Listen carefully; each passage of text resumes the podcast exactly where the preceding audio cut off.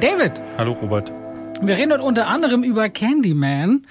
Und du hast ja direkt, nachdem du den im Kino gesehen hast, dir auch nochmal das Original von 92 angeschaut. Mhm. Und dann fiel mir eine Sache auf. Vielleicht kennst du sie, aber ich glaube, viele da draußen kennen sie nicht. Beim Candyman von 1992 war die, wir haben immer über die 90er Jahre gesprochen hier im Podcast, die CGI-Technologie, die steckte maximal in Kinderschuhen. Das heißt, wenn man viele Bienen brauchte an einem Set, dann waren die nicht computeranimiert, man brauchte echte Bienen. Weißt du, oder andersrum gefragt, bist du jemals von einer Biene gestochen worden? Ja.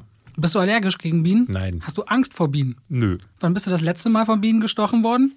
Als kleiner Junge. Ich bin durchs äh, äh, Schwimmbad gesprungen. Ähm, du musst dir das vorstellen, äh, wie in so einer Traumsequenz. Ich war nackig, also halbnackig und la la la, die Musik äh, hat getanzt und auf einmal trat ich auf eine Biene rauf. Diese Biene hat mir dann in meine Fußsohle gestochen was mich so erschrocken hat, dass ich plötzlich Nasenbluten bekam. Hab die Biene versucht abzuschlagen, aber ihr riss dabei der gesamte Oberkörper ab, sodass nur noch der Unterleib mit dem Stachel im Fuß blieb, den ich mir dann Nasenblut äh, überquollen aus meinem Fuß heraus. sah aus wie in der Szene aus Texas Chainsaw Massacre 3 und hat mich nachhaltig traumatisiert, was Bienen angeht. Deswegen, ich bin eher der Hummelfreund. Die beißen nämlich nur. Aber irgendwie tut mir bei deiner Geschichte jetzt die Biene auch sehr leid, weil die wurde einfach zerhackstückt. Ja, das war, also ich wollte ja Biene Und die lag ja auch nur am Boden, die ich, hat sich vielleicht genauso gesund wie andere. Ja, ich wollte ja gar nichts tun, aber ich bin halt so riesig, dass da ab meinem Unterleib kann ich nicht mehr erkennen, was auf dem Boden sich, vor sich geht. Okay, alles klar.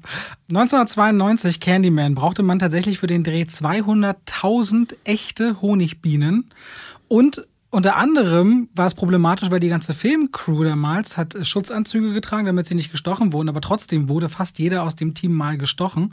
Der Hauptdarsteller von Candyman damals, Tony Todd, hatte sogar eine extra Klausel verhandelt, dass er für jeden Bienenstich, den er beim Dreh kriegt, 1000 Dollar bekommt.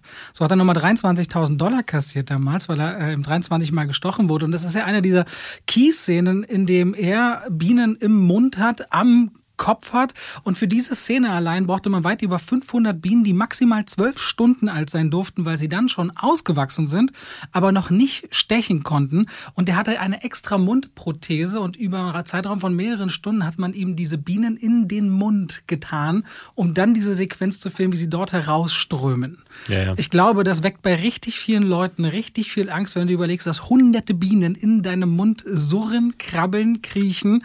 Und da muss ich sagen, holy shit, das sollte wirklich CGI sein heutzutage. Äh, da habe ich wahnsinnig Respekt vor, dass sich das jemand traut. Ich weiß nicht, wusstest du das bestimmt, oder? Ich habe mich damit nicht beschäftigt. Ich habe jetzt zwar mich auch viel mit dem Thema Candyman beschäftigt, aber nicht mit den Bienen. Ich habe den zweiten Teil mir auch noch angeschaut und da wird die Geschichte vom Candyman nochmal tatsächlich gezeigt, weil im ersten Candyman sitzt dann nur jemand da und sagt, Mann, damals und dann wurde dem die Hand abgesägt und mit, er wurde mit Bienenwachs überstrichen von so einem wütenden Mob. Ja. Und dann haben die Bienen ihn quasi zu Tode gestochen oder war eines der Todesmittel in dem Fall. Und diese Szene ist im zweiten Teil tatsächlich zu sehen. Er liegt dann nackt da und ist übersät mit Bienen. Und ich dachte auch so, wow, also im ersten Teil schon mit äh, sind die alle am Kopf, aber im zweiten Teil ist er komplett überdeckt damit, was ich relativ krass fand, ja. Und damit herzlich willkommen mit diesem Bienenfakt zu zwei wie Pech und Schwafel. Inzwischen Folge 30, Leute. Wir sind lange dabei. Wir haben es tatsächlich geschafft, nicht einmal auszusetzen. Ich weiß nicht, ob ich darauf gewettet hätte am Anfang, als der Podcast angefangen hat, dass wir nicht mal eine Folge aussetzen würden oder so. Deswegen herzlichen Glückwunsch an dich, David. Herzlichen Glückwunsch an mich, David. Und vielen Dank an all die Zuhörerinnen da draußen, die wirklich jede Woche dabei sind und auch ganz viel Feedback geschickt haben, weil wir haben letzte Woche ja aufgerufen und gefragt, ob ihr Fragen habt. David hat gestern Abend ein Posting abgesetzt, weit über 400, 500 Fragen, irgendwas in dem Bereich sind schon reingekommen. 400, und da haben wir einiges rausgepickt und werden heute drüber reden, aber natürlich auch über Filme, die wir gesehen haben. Ich bin noch eine Serie schuldig, in die ich mich letzte Woche schockverliebt habe und über die ich eigentlich noch kurz reden wollte. Das hole ich heute nach. Und wir haben auch noch ein bisschen Nachklapp zum Hauptthema von letzter Woche. Und äh, willst du damit anfangen? Soll ich damit anfangen? Eben im Grunde kann man nicht viel mehr sagen, außer dass, ne, wir hatten ja darüber berichtet und ich glaube schon bevor der Podcast online ging, hatte sich dann auf der offiziellen Seite von Sky Sharks, über die wir letzte Woche ja gesprochen haben, falls ihr es nicht mitbekommen habt, hört da nochmal rein, hat sich da was getan, weil sie das Posting erst äh, umgeschrieben haben und dann gab es tatsächlich noch eine Entschuldigung. Ich weiß nicht, ob das am Donnerstag oder so kam Ich muss gestehen, die Entschuldigung las ich nicht wie eine Entschuldigung. Mit einer Erklärung, eine Einordnung. Eher eine Erklärung so oder wie Hilfe, scheiße, ihr habt uns ertappt und dann wurde daraus eher sogar noch eine, eine Schuldumkehr äh, gemacht, wo dann plötzlich am Ende stand dann da, ja, aber wir haben nicht verstanden, warum uns vorgeworfen wird, dass wir jemandem mit Sky Sharks was vorgemacht hätten, wo ich dachte, hä, das hat nie jemand irgendwie, irgendwie, ne? Also das war ganz schön weird so, aber ich dachte mir dann so, okay, zumindest ist die Nummer von ihrer Seite, haben sie dann auch acknowledgen müssen. Ich nehme an, sie wurden da reingedrängt von offizieller Stelle. Ich war gerade auf dem Rückweg von unserem, nee, Rückweg, ich war danach, hatte letzte Woche gesagt, dass ich nach dem Film Free Guy das zweite Mal gucke und auf diesem Weg von Podcastaufnahme zu Free Guy rief mich äh, die PR-Agentur an und hatte mhm. sich entschuldigt im Namen von sich und auch dem Verleiher der MFA, glaube ich, in Deutschland ist. Was nochmal klarer macht, dass das nicht, wie viele ja gesagt hatten, irgendein PR-Stunt gewesen ist. Ja, und das war auch alles super glaubwürdig. Ich habe auch mhm. gesagt, Leute, das äh, glaub, ich, ich arbeite ja mit solchen Presseagenturen, auch Verleihern arbeiten wir ja viele Jahre zusammen. Und da habe ich auch gesagt, das äh, kann ich mir eh nicht vorstellen, dass das von euch kommt. Und hatte auch gesagt, mich würde nur mal interessieren, von wem es kommt. Und auf diesem Facebook-Post hat sich diese Person dann ja auch klar erkenntlich gegeben. Das ist, glaube ich, einer der Produzenten oder sowas von Sky Sharks dann gewesen. Auf jeden Fall so der Nachklapp, weil wir hatten im Vorfeld im Grunde zwei Möglichkeiten. Entweder wir lassen das im Raum stehen oder wir reden mal drüber, was alles nicht geht. Und wenn unsere Kanäle sind nun mal etwas größer, nicht gigantisch, aber etwas größer und klar ist dann auch die Resonanz vielleicht ein bisschen größer oder das Gehör, was dahinter halt entsteht. Soweit, so gut wollten wir es dazu. Im Grunde kann man es dazu lassen. Wir, es gab noch viele, die uns irgendwie geschrieben haben, dass Kollegen auch schon was dazu gemacht hatten ganz konkret irgendwie bei Kino Plus. Das fand ich ein bisschen ungeil, was die da, äh, was, was da viel ansetzen. Aber wir haben auch nochmal mit äh, Daniel Schröckert telefoniert und haben das irgendwie auch geklärt. So, deswegen, also für uns ist die Nummer hier beendet. Ihr könnt ja selber entscheiden, ob ihr jetzt sagt, so Sky Sharks, da gehe ich rein. Ich glaube, ab dieser Woche, ab diesem, jetzt ab heute, startet Sky Sharks in den Kinos dann könnt ihr ja sagen, so, äh, ich gebe ihm trotzdem eine Chance, denn wer sich so verhält auf Social Media, da möchte ich sehen, was der für Filme macht. Und äh, damit das Update zum letzten Hauptthema. Wechseln wir wirklich rüber ganz straight zu, was haben wir, was hast du denn, David, vergangene Woche so gesehen? Na, wir haben zusammen ja noch am Montag zwei Filme gesehen, über die wir nicht sprechen durften. Reminiscence und Candyman, ich würde tatsächlich ganz gerne über Reminiscence mit dir sprechen. Ja. Ich, habe, ich weiß, du hast Coda nachgeholt. Ja. Da hast du mir gestern geschrieben. Ich habe geweint, aber vor Freude. Also vor Rührung. Ich musste auch weinen, auch vor Freude, als du mir diese Nachricht geschrieben hast. Ist okay. Dann habe ich Fabian nachgeholt. Fabian oder Der Gang vor die Hunde, dieser dreistündige deutsche Film. Den hatten wir hier nie besprochen, ne? Ja, das ist der neue von äh, Dominik Graf nach Erich Kästner, wenn ich es richtig im Kopf habe. Ja. Ja. Genau. Ja. Und dann ähm, habe ich eigentlich noch was geguckt. Ich weiß es nicht. Hast du den Jason Momoa Netflix-Film gesehen? Ja, Sweet Girl. Sweet Girl okay. habe ich auch noch geguckt. Genau. Dann äh, haben wir ja einiges auf der äh, Agenda. Du und Ted Lasso wolltest auch noch besprechen. Das mache ich jetzt schnell als allererstes, nur Mach weil einige gefragt haben, in welche Serie habe ich mich denn Schock verliebt? Mir wurde noch, äh, als ich, als ich seriös das Format im Fernsehen gemacht habe, immer wieder empfohlen, gerade im Serienbereich, guck doch mal Ted Lasso, Robert, guck Ted Lasso, hat ja auch einiges an Preisen abgeräumt mit Jason Sudeikis in der Hauptrolle. Der spielt einen American Football Coach, der nach England in die Premier League geholt wird, um den Verein zu retten. Aber eigentlich will die Chefin nur als Racheakt für ihre Scheidung, dass er den Verein in die Miese treibt oder in den Bankrott. Aber Ted Lasso ist so positiv, der hat keine Ahnung von Fußball, aber der ist so positiv, dass es ansteckend ist. Und genauso gilt es für diese Serie. Das klingt so, also ich finde der Titel Ted Lasso klingt original nach nichts, klingt überhaupt nicht ansprechend und auch nicht interessant, weswegen ich wahrscheinlich die Serie deswegen habe viele Monate liegen lassen. Und irgendwie war mir ein Nachbar zu Hause ein Meme schickte, da war Ted Lasso drauf, das hatte gar nichts mit dem zu tun, was wir geschrieben haben, saß ich mit meiner Frau da und machte das einfach mal an. Und 15 Minuten später war es um uns geschehen. Die erste Staffel haben wir in drei Tagen geguckt, die zweite Staffel jetzt fast so weit, wie es geht, weil gerade kommt jeden Freitag eine neue Folge und die ist unglaublich herzlich. Die Serie hat ganz viele zuckersüße Figuren, ist als Comedy klar einzuordnen, hat aber ihre manchmal so dramatischen Versatzpunkte und ist eine, die macht es ganz leicht gemocht zu werden. Du bist ja manchmal so, wenn es zu, es ist nicht Sitcom, aber wenn was ein bisschen zu bunt oder quietschig oder zu überdreht gezeichnet wird, bist du ja nicht so Fan davon, David. Ne? Deswegen also, das sagst du zumindest mal bei Sitcoms immer so, wenn dir das einfach, das ist dir zu drüber und zu aufgesetzt, das magst du eher weniger. Ich finde Sitcoms einfach insgesamt nicht ansprechend. Das ist einfach, das ist für mich keine Unterhaltung, die es wert ist, meine Zeit dafür zu veräußern. Mhm, aber ähm, Ted Lasso ist keine Sitcom. Ja, dann, also ich brauche eine Narrative dahinter und nicht nur, oh, jemand hat mein Sandwich geklaut, ist mir zu Nee, Ted Lasso ist wirklich eine sich durchziehende Geschichte und ist, ich habe lange nichts mehr so Herzliches gesehen. Wir leben in so einer Zeit, wo auch gerade im Pay-TV Sachen ja oder wo man Abos hat, halt eher so düster oder sehr speziell oder für Erwachsene gemacht ist. Und Ted Lasso ist sehr, sehr pur und sehr, sehr herzlich. Zumindest daran habe ich mich schockverliebt, wollte ich nachholen. Wenn ihr mal Lust habt, gebt der Serie eine Chance und ihr wisst auch wirklich nach, ich sag mal, spätestens anderthalb Folgen, ob ihr das weiter gucken wollt oder nicht. Und da eine Folge nur 30 Minuten geht, ist das nicht so viel Zeit, die man da irgendwie verschenkt. Also Ted Lasso, von mir eine ganz große Empfehlung, wobei ich aber gerade merke, dass äh, Staffel 2 etwas schwächer reinstartet als die erste äh, durchschnittlich war. Gucke mal, wo das Ganze sich noch hin verlaufen wird. Lass mal über Sweet Girl sprechen, die neueste Netflix, weil da weiß ich noch gar nicht, was du zu, sagen hast. Da habe ich mich auch noch. Hast du schon eine Kritik zu gemacht? Ja, gestern, ja? glaube ich. Habe ich nicht reingeschaut. Ja, dreieinhalb Punkte hat er bekommen. Dreieinhalb? ja. Okay, ja gut, dann sind wir ja ähnlich auf ähnlicher Wellenlänge. Ich fand ihn tatsächlich ähm, von den Netflix-Produktionen, über die wir hier in letzter Zeit gesprochen haben, sogar noch mit am stärksten, ja, und äh, das will was heißen. Ähm, ich äh, war dennoch, würde ich sagen, ziemlich enttäuscht davon, weil ich den Trailer ganz nett vorher fand. Ja.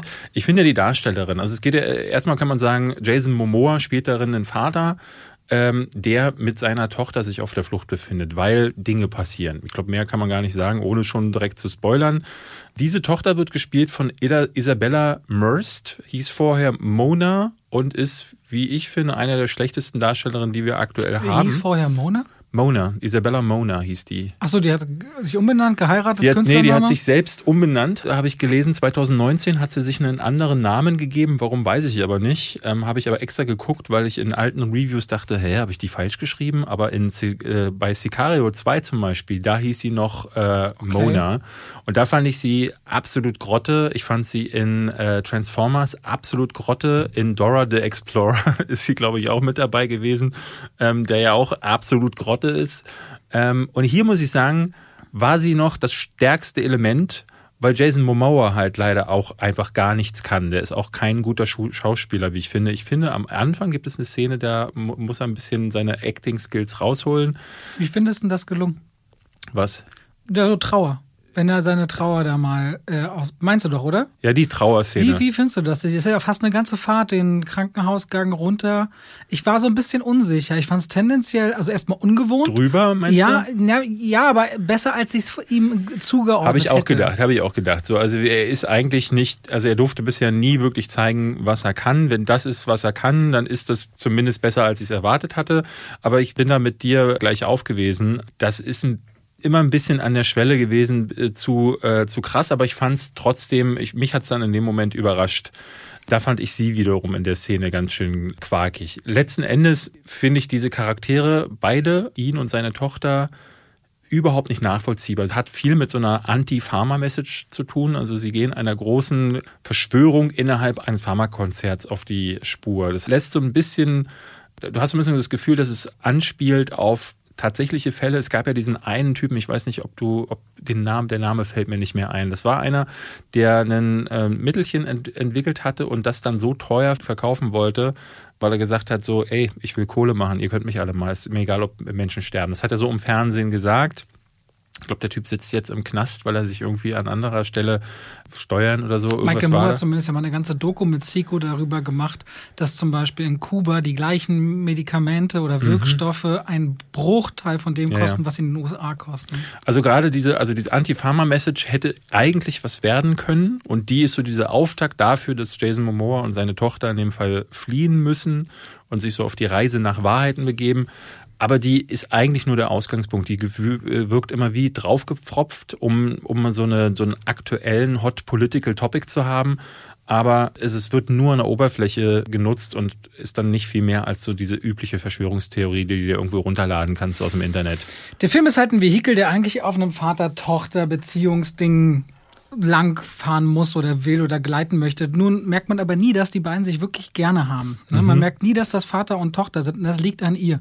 Ich finde ihm nämlich so ein, wenn dieser große Bär kommt, dich in den Arm nimmt und anguckt, schon so eine gewisse Loyalität und ich bin bereit, alles für dich zu tun, Haltung, nehme ich ihm tatsächlich einigermaßen ab. Mhm. Aber sie bleibt da so kühl und auch wenn sie dann kurz mal als Badass dargestellt wird, dann ist das irgendwie, wirkt das ständig draufgesetzt und der Film arbeitet irgendwann mit diesem Titel einhergehend an einem Twist, der so spät kommt und dann so dämlich ist, dass äh, die Dämlichkeit der Inszenierung vorher, dass die nämlich ganz oft immer gern daneben steht, während da rechts daneben, zwei Meter daneben sich Leute zu Tode prügeln, das einfach nicht funktioniert. Und dann gibt's halt noch Antagonisten, die so flach sind. Also zum einen den großen Pharmatypen, der auf einer, auf einer Charity-Veranstaltung schnell mal afrikanische und indische Kinder verwechselt, wo man mit dieser einen Line quasi durchgehen will, wie unsympathisch der sei, aber vor allem auch noch einen Profikiller, der einfach schwärzer gekleidet und klassischer im Schritttempo den Leuten in den Kopf schießend äh, gar nicht hätte inszeniert werden können. Super austauschbare Gegenspieler halt komplett in diesem Film, der auch schon so anfängt, dass er direkt reinstartet mit einem Jason Momoa auf einem Stadion, die das FBI steht gegenüber und ich weiß schon in Sekunde drei, ah, das ist jetzt die Rahmenhandlungsszene, wo wir 20 Minuten vor Ende wieder reinspringen werden und gleich kriege ich eine so und so viel Zeit vorher Sequenz rein. Und das ist sehr, sehr uninspiriert leider, aber es ist auch das Regiedebüt von Ryan Andrew Mendoza, der vorher nur einen Kurzfilm gemacht hat. Ich frage mich. Kumpel von Jason Momoa. Ach so kommt er mhm. Also an, an, an, so einen Star und an so ein Budget. Das ist echt äh, ja. dann doch mal spannend. Jason Momoa ist ja Motorradfan und dieser Mendoza ist irgendwie Teil seiner Biker-Crew oder okay. irgendwie sowas. Die haben dann die Motorradfilmchen haben sie zusammen gedreht der hat ihn offenbar jetzt ins Filmbusiness gebracht. Aber ja, kann schon sein, dass sich, wenn sich, wenn sich Momo hinsetzt und sagt zu Netflix, ich wäre bereit, einen Film für euch zu machen und ich bestimme über den ganzen anderen Kram, dass die sagen, okay, bis 80 Millionen habt ihr einen Freifahrtschein. Ja. Traue ich denen tatsächlich zu mit dem Tempo, mit dem sie irgendwelche Inhalte brauchen. Ist leider kein guter Film geworden, ne? Ist halt so auch so die Sorte Actionfilm, also als Actionfilm wird er ja vermarktet, die halt kaum Action bietet und wenn sie Action bietet, wieder die Handgemenge total zerschnitten. Und darüber hinaus gibt's hier und da mal ein Feuergefecht das geht gerade so. Ich bin froh, dass ich hier und da mal was erkannt habe. Also es ist nicht Snake Eyes Level.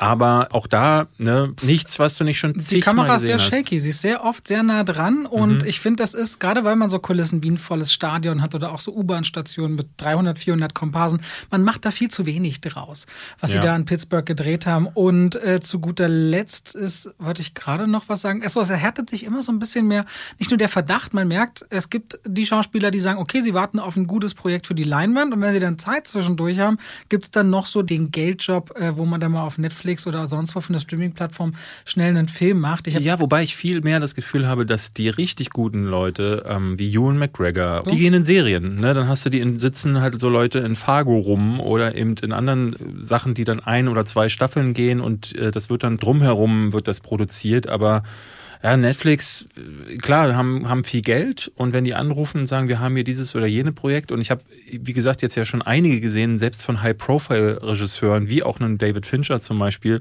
wo dann die Netflix-Filme einfach ohne jegliche Nachkontrolle gemacht werden und äh, dementsprechend äh, schwer ausufern zum Teil. Dabei ist natürlich spannend. Jetzt hast du, früher hattest du immer, sage ich mal, Studios, man hatte eine gewisse Zeit, aber nicht unendlich viel Geld. Jetzt hat man unendlich viel Geld, aber kaum Zeit. Und da sieht man, dass Kreativität sich nicht kaufen lässt. Bra Stoffe brauchen Zeit für Entwicklung, für Gedanken, für nochmal anders betrachten und ja, vor allen Dingen aber auch, also nochmal dieses Abklopfen, also so ein Drehbuch wäre in dem, also in der Studiosystem das man heute kennt, würde das nicht mehr durchgewunken werden. Jeder Studioboss würde fragen, äh, Moment, was ist denn jetzt der Catch an Sweet Girl? Warum, womit verkaufen wir das? Dass da jetzt ein süßes Mädel neben dem bärigen Typen steht, das ist jetzt ein bisschen wenig. Aber der Unterschied bleibt dann natürlich, die einen musst du motivieren, aufzustehen, ins Kino zu gehen und Geld auszugeben. Die anderen haben schon Abo, die musst du nur bei der niedrigen ja. Schwelle halten, zu sagen, ich kündige das jetzt nicht. Lass so wie du dein WoW-Abo immer durchlaufen lässt, ohne es jemals zu kündigen. Ich habe schon längst gekündigt. Echt? Du hast mir immer jahrelang gesagt, du bezahlst das durch. Nee, ich habe jetzt das neue Addon fand ich halt so kacke, dass ich gesagt, also ich habe das ja nicht mal angespielt, aber schon bei der Ankündigung dachte ich, was soll denn ich der? Ich habe übrigens Diablo 2 Resurrected mal in der Beta gespielt. Habe ich auch gespielt, ja. Hat mir nicht gefallen, muss ich nee, sagen. Nee, mir auch nicht. Ich dachte so, ey, das waren schöne Erinnerungen und es sollten auch Erinnerungen bleiben. Ja, genau. Ja.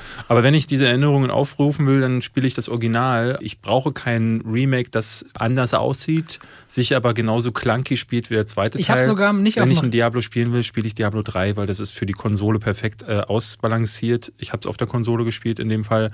Und hier ist die Tastenbelegung so ab ich habe jetzt auf der gewesen. PS5 gespielt und muss dann irgendwie drei Sekunden X halten, um den Identifizierungsscroll ja, zu aktivieren. Und, dumm. und dann auch auf R3, also so ein, auf welcher Konsole hast du es gespielt? Ich habe es auf der PlayStation. Also PlayStation. Gespielt.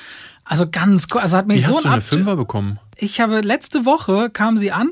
Meine Frau wollte unbedingt eine Fünfer und dann habe ich gesagt, okay, äh, ich gucke jetzt mal mit drüber. Das heißt dann so, wenn wir das so machen, dann bin ich einer, der Stunden, jede Stunde aktualisiert und crawlt im Internet. Und sie hatte Blogs rausgesucht, die schreiben, zum Beispiel die Gameswirtschaft hatte einen Blog, die haben alle paar Stunden aktualisiert, da gibt's gerade ein paar Playstations da und da und mhm. da. Und dann gab's irgendwie auf spielegrotte.de kurz Playstations und wir hatten so ein Zeitfenster von vielleicht fünf Minuten gekauft, Blitzüberweisung und dann hat es tatsächlich ganz regulär geklappt.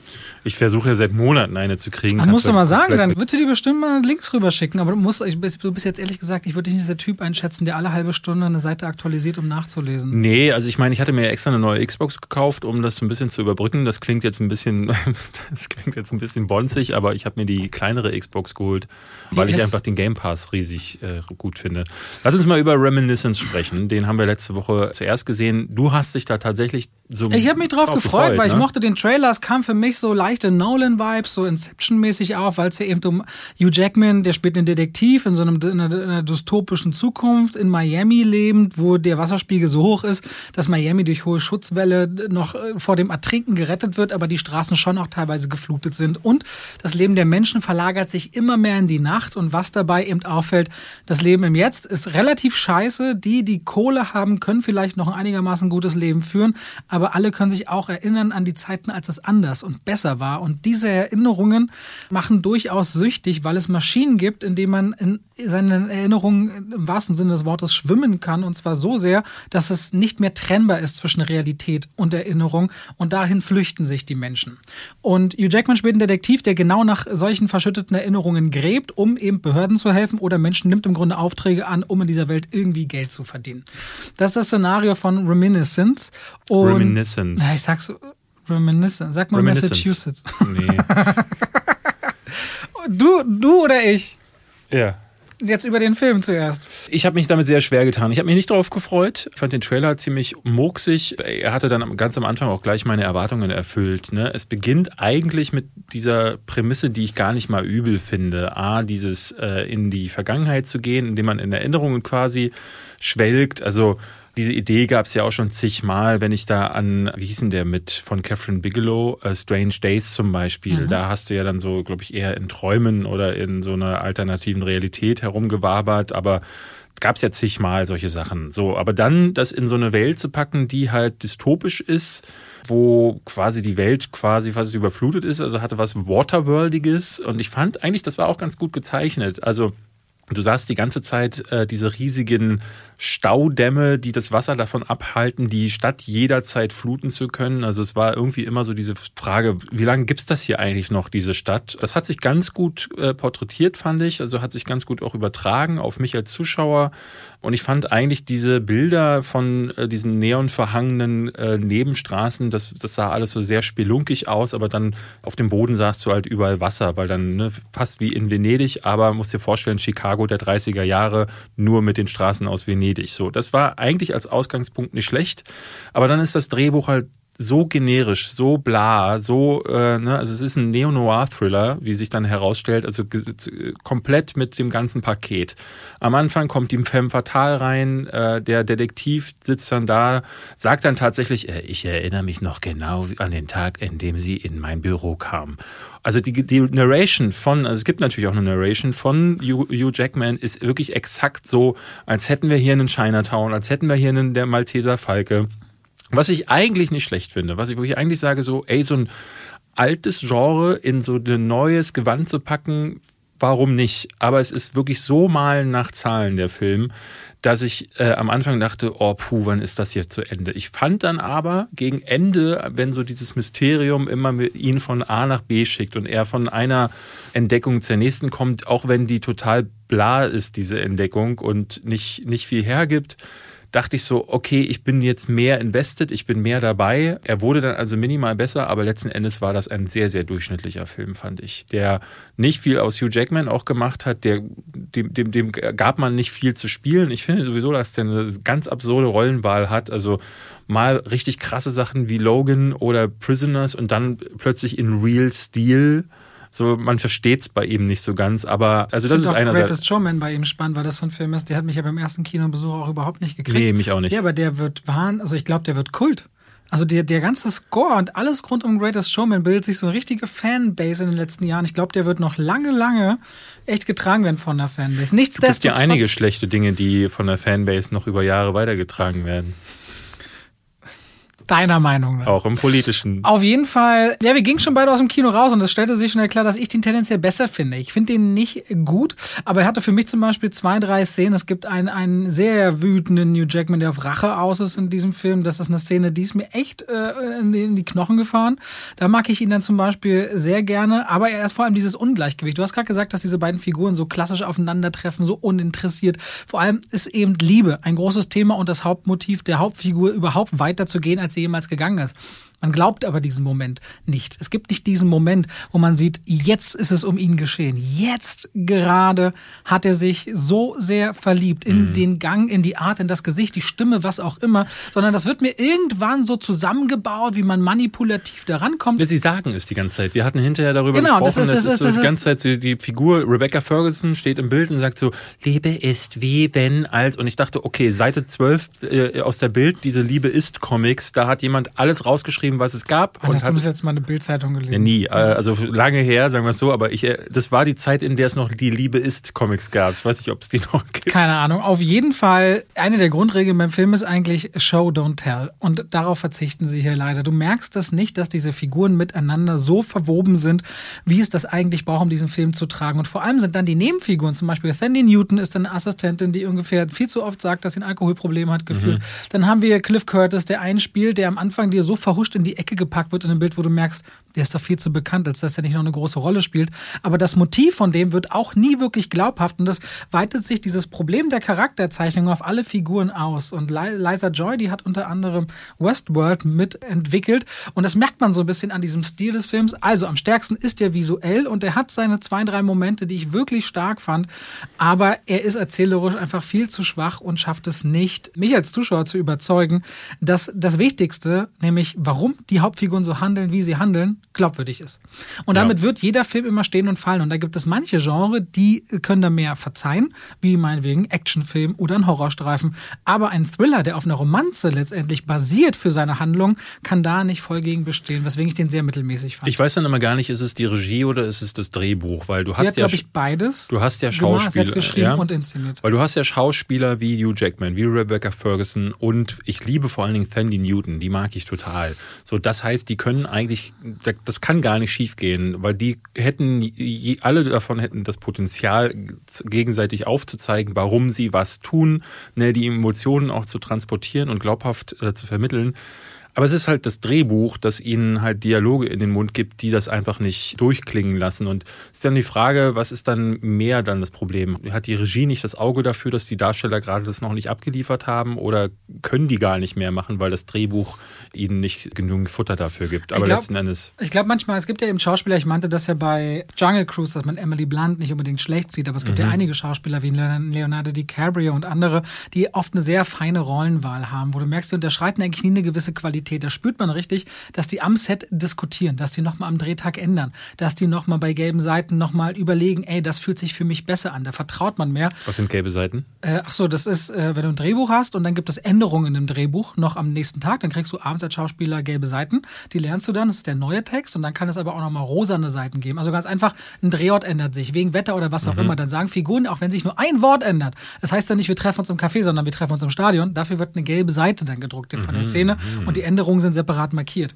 Ah. Und da können aber auch Schauspieler quasi auch mitdrehen, wenn sich ein Regisseur darauf einlässt und gemeinsam diskutieren, okay. weil so Figuren entwickeln sich auch während dem Dreh. Und das, man merkt manchmal bei einigen Schauspielern, dass sie sich stärker involvieren in Projekte und manchmal weniger, habe ich das Gefühl. Und das ist so ein Fall, wo ich alle drei auf eine Liste packen würde, dass sie einfach das weniger einer so recht unerfahrenen Regisseurin vielleicht auch noch zur Seite gestanden haben, um mal zu sagen, ich glaube, das hier fühlt sich in die Richtung oder in die Richtung noch besser an.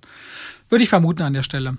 Aber werden wir gucken, was sie auf die Beine noch stellen wird, weil visuell finde ich das schon mal ganz gut und ich mag so dystopische Welten und das ist ein Anfang einer Karriere. Deswegen Liza Joy, gucken wir mal noch. Also mir hat Reminiscence besser gefallen als David, aber noch lange nicht gut. Reminisce? Mann, Alter! Wie fandst du Candyman? Coda, meinst du? Wie fandst du Coda, ja? Also David und ich haben eins gemeinsam, fiel mir auf.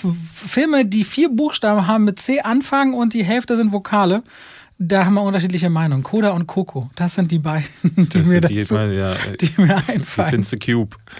Ja, Nicht schlecht, hast du aber schnell noch einen Film da drin gefunden. so nämlich.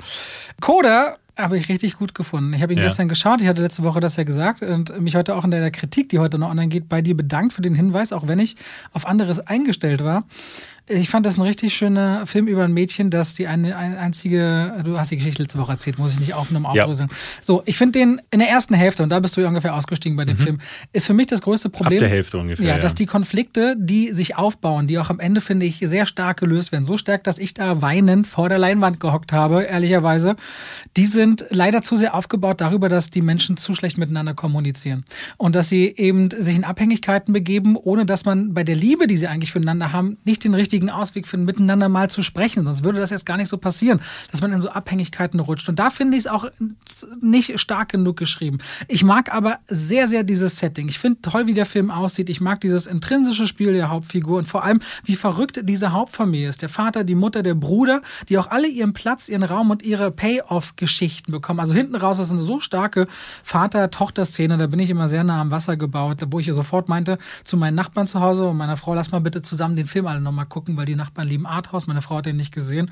Und deswegen gucken wir den nochmal zusammen. Ich fand es einen richtig schönen Streifen. Du hast ja gesagt, er hat Sundance gewonnen. Ich wusste nicht, dass er gleich vielfach in Sundance gewonnen hat. Also jeden äh, großen Preis und Apple sich den erst daraufhin gekauft hat für 25 Millionen. Am Ende fand ich den richtig schön. Basiert auf dem französischen Film Verstehen Sie die Billets? Das wusste ich nicht, dass das ein Hab ich auch nicht gewusst. nicht direkt Haben Remake Leute ist, aber irgendwie- sehr zusammenhängt. Mir hat er wirklich gut gefallen und musikalisch auch eine schöne Nummer. Da liegen wir ganz weit auseinander. Hat mich voll gekriegt. Wäre natürlich spannend gewesen. Also ich glaube, wenn wir bei dem Kino den gesehen hätten und David ist manchmal einer, wenn ihm was gar nicht gefällt, dann atmet er so ganz genervt. Und ich hasse das, wenn ich sehr emotional gerade involviert bin und einer sitzt daneben mir und atmet genervt, weil er mir dann das Gefühl gibt von, oh, du alte Flennheulsuse, jetzt hab dich mal im Griff. Dabei ist es überhaupt nicht so. Ich glaube, David ist der Erste, der sich für jemanden freut, wenn er ich- sich von dem Film berühren lässt. Ich atme ja dann wirklich eher schwer, weil ich so, oh, Ja, ja, Ne, genau also so, aber du machst es hin, auch aber noch ich- so, dass man das ja. genau die zwei Plätze Abstand, die man halten muss in der Ja. PV noch hört. Viel lache ich halt auch. Also ich muss auch sagen, bei Fabian habe ich gestern viel gelacht mit meiner Frau zusammen. Fand Ähm, die den auch gut? meine Frau fand den furchtbar. Fabian fand sie grauenerregend. Ich fand den hochgradig faszinierend, geradezu berauschend, aber auch immer wieder ganz schön furchtbar. Also der äh, pendelte bei mir wirklich so ein. Also ich kann ihn jedem empfehlen. Also es ist wirklich lebendigstes Jedem? Kino. Ja. Würdest du nicht ein grobes Publikum zuordnen? Ich meine, wer jetzt äh, Six Underground mag, der wird bei Fabian Tode sterben. Also es ist ein äh, Ja, ja, klar. Ja, aber das muss man schon sagen, das ist ein Ab- extrem aber, arthausiger. Aber, na, Moment. Leute, die Six Underground feiern, die haben es verdient, ins Kino zu gehen und Fabian aushalten zu müssen. Das aber die versauen leid. doch voll vielen anderen bestimmt den Spaß, weil die dann nicht das Maul halten können und dann irgendeinen anderen Scheiß machen und ihr Handy rausholen während des Films. Stimmt, und, und, okay, und. da hast du auch wieder recht. Gut, daran habe ich jetzt wieder an Man die könnte so, man könnte so Menschen zwei Kinosäle gedacht. machen, für die, die Six Underground mögen und die, die nicht. Ja, bei Coda, ich habe es letzte Woche ja schon gesagt, ne, das ist dann einfach so, ähm, wie es einen erreicht. Für mich sieht's aus wie eine Disney Channel Produktion. Die Schauspieler sind mies und äh, ich finde es auch Die technisch. Schauspieler sind mies. ja, ich, also der. Musiklehrer ist, ne, ist wirklich das. super. Der ist wirklich schlecht. Finde ich den super. Sie ist schlecht. Nein. Doch, sie Nein, sind beide nein. schlecht. Ich hatte der Film an Lady Bird und Little Miss Sunshine. Ja, aber auf Wish bestellt. Nein, Bullshit. Doch, wirklich. der ist richtig Leute, dumm. guck, Coda. Ach, der ist. wa- Was ist der richtig dumm? Der ist richtig schlecht. Der ist wirklich schlecht. Aber ja, also ich ich habe ich hab's ja letzte Woche schon gesagt, so, ich Der ist finde nicht richtig der schlecht. doch, der ist Nein, richtig mies. ist er nicht. Doch, der ist Nein. mies. Ach. Doch, der sieht aus wie eine Disney Channel Produktion. Und die Darsteller sind genau aus so einer Disney das ist die hat ja Dramaturgie aus einer Disney Channel Produktion. Das ist Schrott. Das ist halt wirklich so für Leute, die äh, wo Dramaturgie damit endet, so jemand hat gelacht und geklatscht, also sind wir alle froh und jemand sagt, Aber "Mm, wolltest also du das sind wir wissen? Du alle hast ihn gar traurig. nicht zu Ende geguckt. Muss ich nicht, Robert. Ich muss den Film nicht zu Ende gucken, um zu Aber da haben wir wissen. grundsätzlich eine unterschiedliche Meinung einfach zu. Ja, es gibt einige Filme, da wo ich dann einfach sage, so, ich weiß, was jetzt kommt, nämlich nur noch mehr vom selben Schrott und das schaue ich mir einfach. Wie geht denn Coda zu Ende? Das, Robert, Gut. Jetzt, ich, ich meine, ich muss ja mit dir. Ich weiß ja, was kommt. Also äh, der Film würde ja nicht besser in meiner Bewertung enden, weil das Ende eine überraschende Wendung hätte, das dann trotzdem dann wirklich, schrecklich geschauspielt ist und halt einfach aussieht wie aus dem Fernsehen. Mich interessiert völlig unabhängig davon, das machen wir off, Mike, damit nicht gespoilert wird eventuell, wie du glaubst, jetzt gar nicht um zu prüfen, dich zu prüfen, sondern was du mir vorhersagst, wie der Film zu Ende geht. Interessiert mich. Aber nicht jetzt, weil ich will nicht spoilern. Deswegen auch nicht über den Inhalt, weil ich glaube, wirklich, für viele Menschen bringt der Film was, Freude und deswegen wollen wir gar nicht keine Ausschau darüber geben, wo das Ganze irgendwie hingeht. Man kann den ja gucken, aber man sollte dann als nächstes sowas wie äh, Eighth Grade zum Beispiel schauen oder äh, eben Lady Bird oder eben Little Miss Sunshine und du siehst, wie unterschiedlich diese Filme sind. Du siehst, dass Coda dagegen einfach die schwächere Dramaturgie hat, die schwächeren Darsteller, die, das schwächere Szenenpacing, ja, generell aber, Szenenaufbau, aber, Blocking, alles ist schlecht in Coda. Genau, und das ist, glaube ich, der Punkt, wo ich sage, es ist schlechter als Lady Bird, aber schlecht finde ich das nicht. Der Film ist sehr viel leichtfüßiger. Er ist nicht so hart im Leben wie Lady Bird. Lady Bird hat einfach so krasse Szenen, die für jemanden, der vielleicht ein ja, aber die sind ehrlich. Das ist also genau, aber nicht Witzchen und Kackerwitzchen aus Coda, muss ich sagen, fand ich äh, zu, passend zur Thematik war. Das, das war völlig unpassend.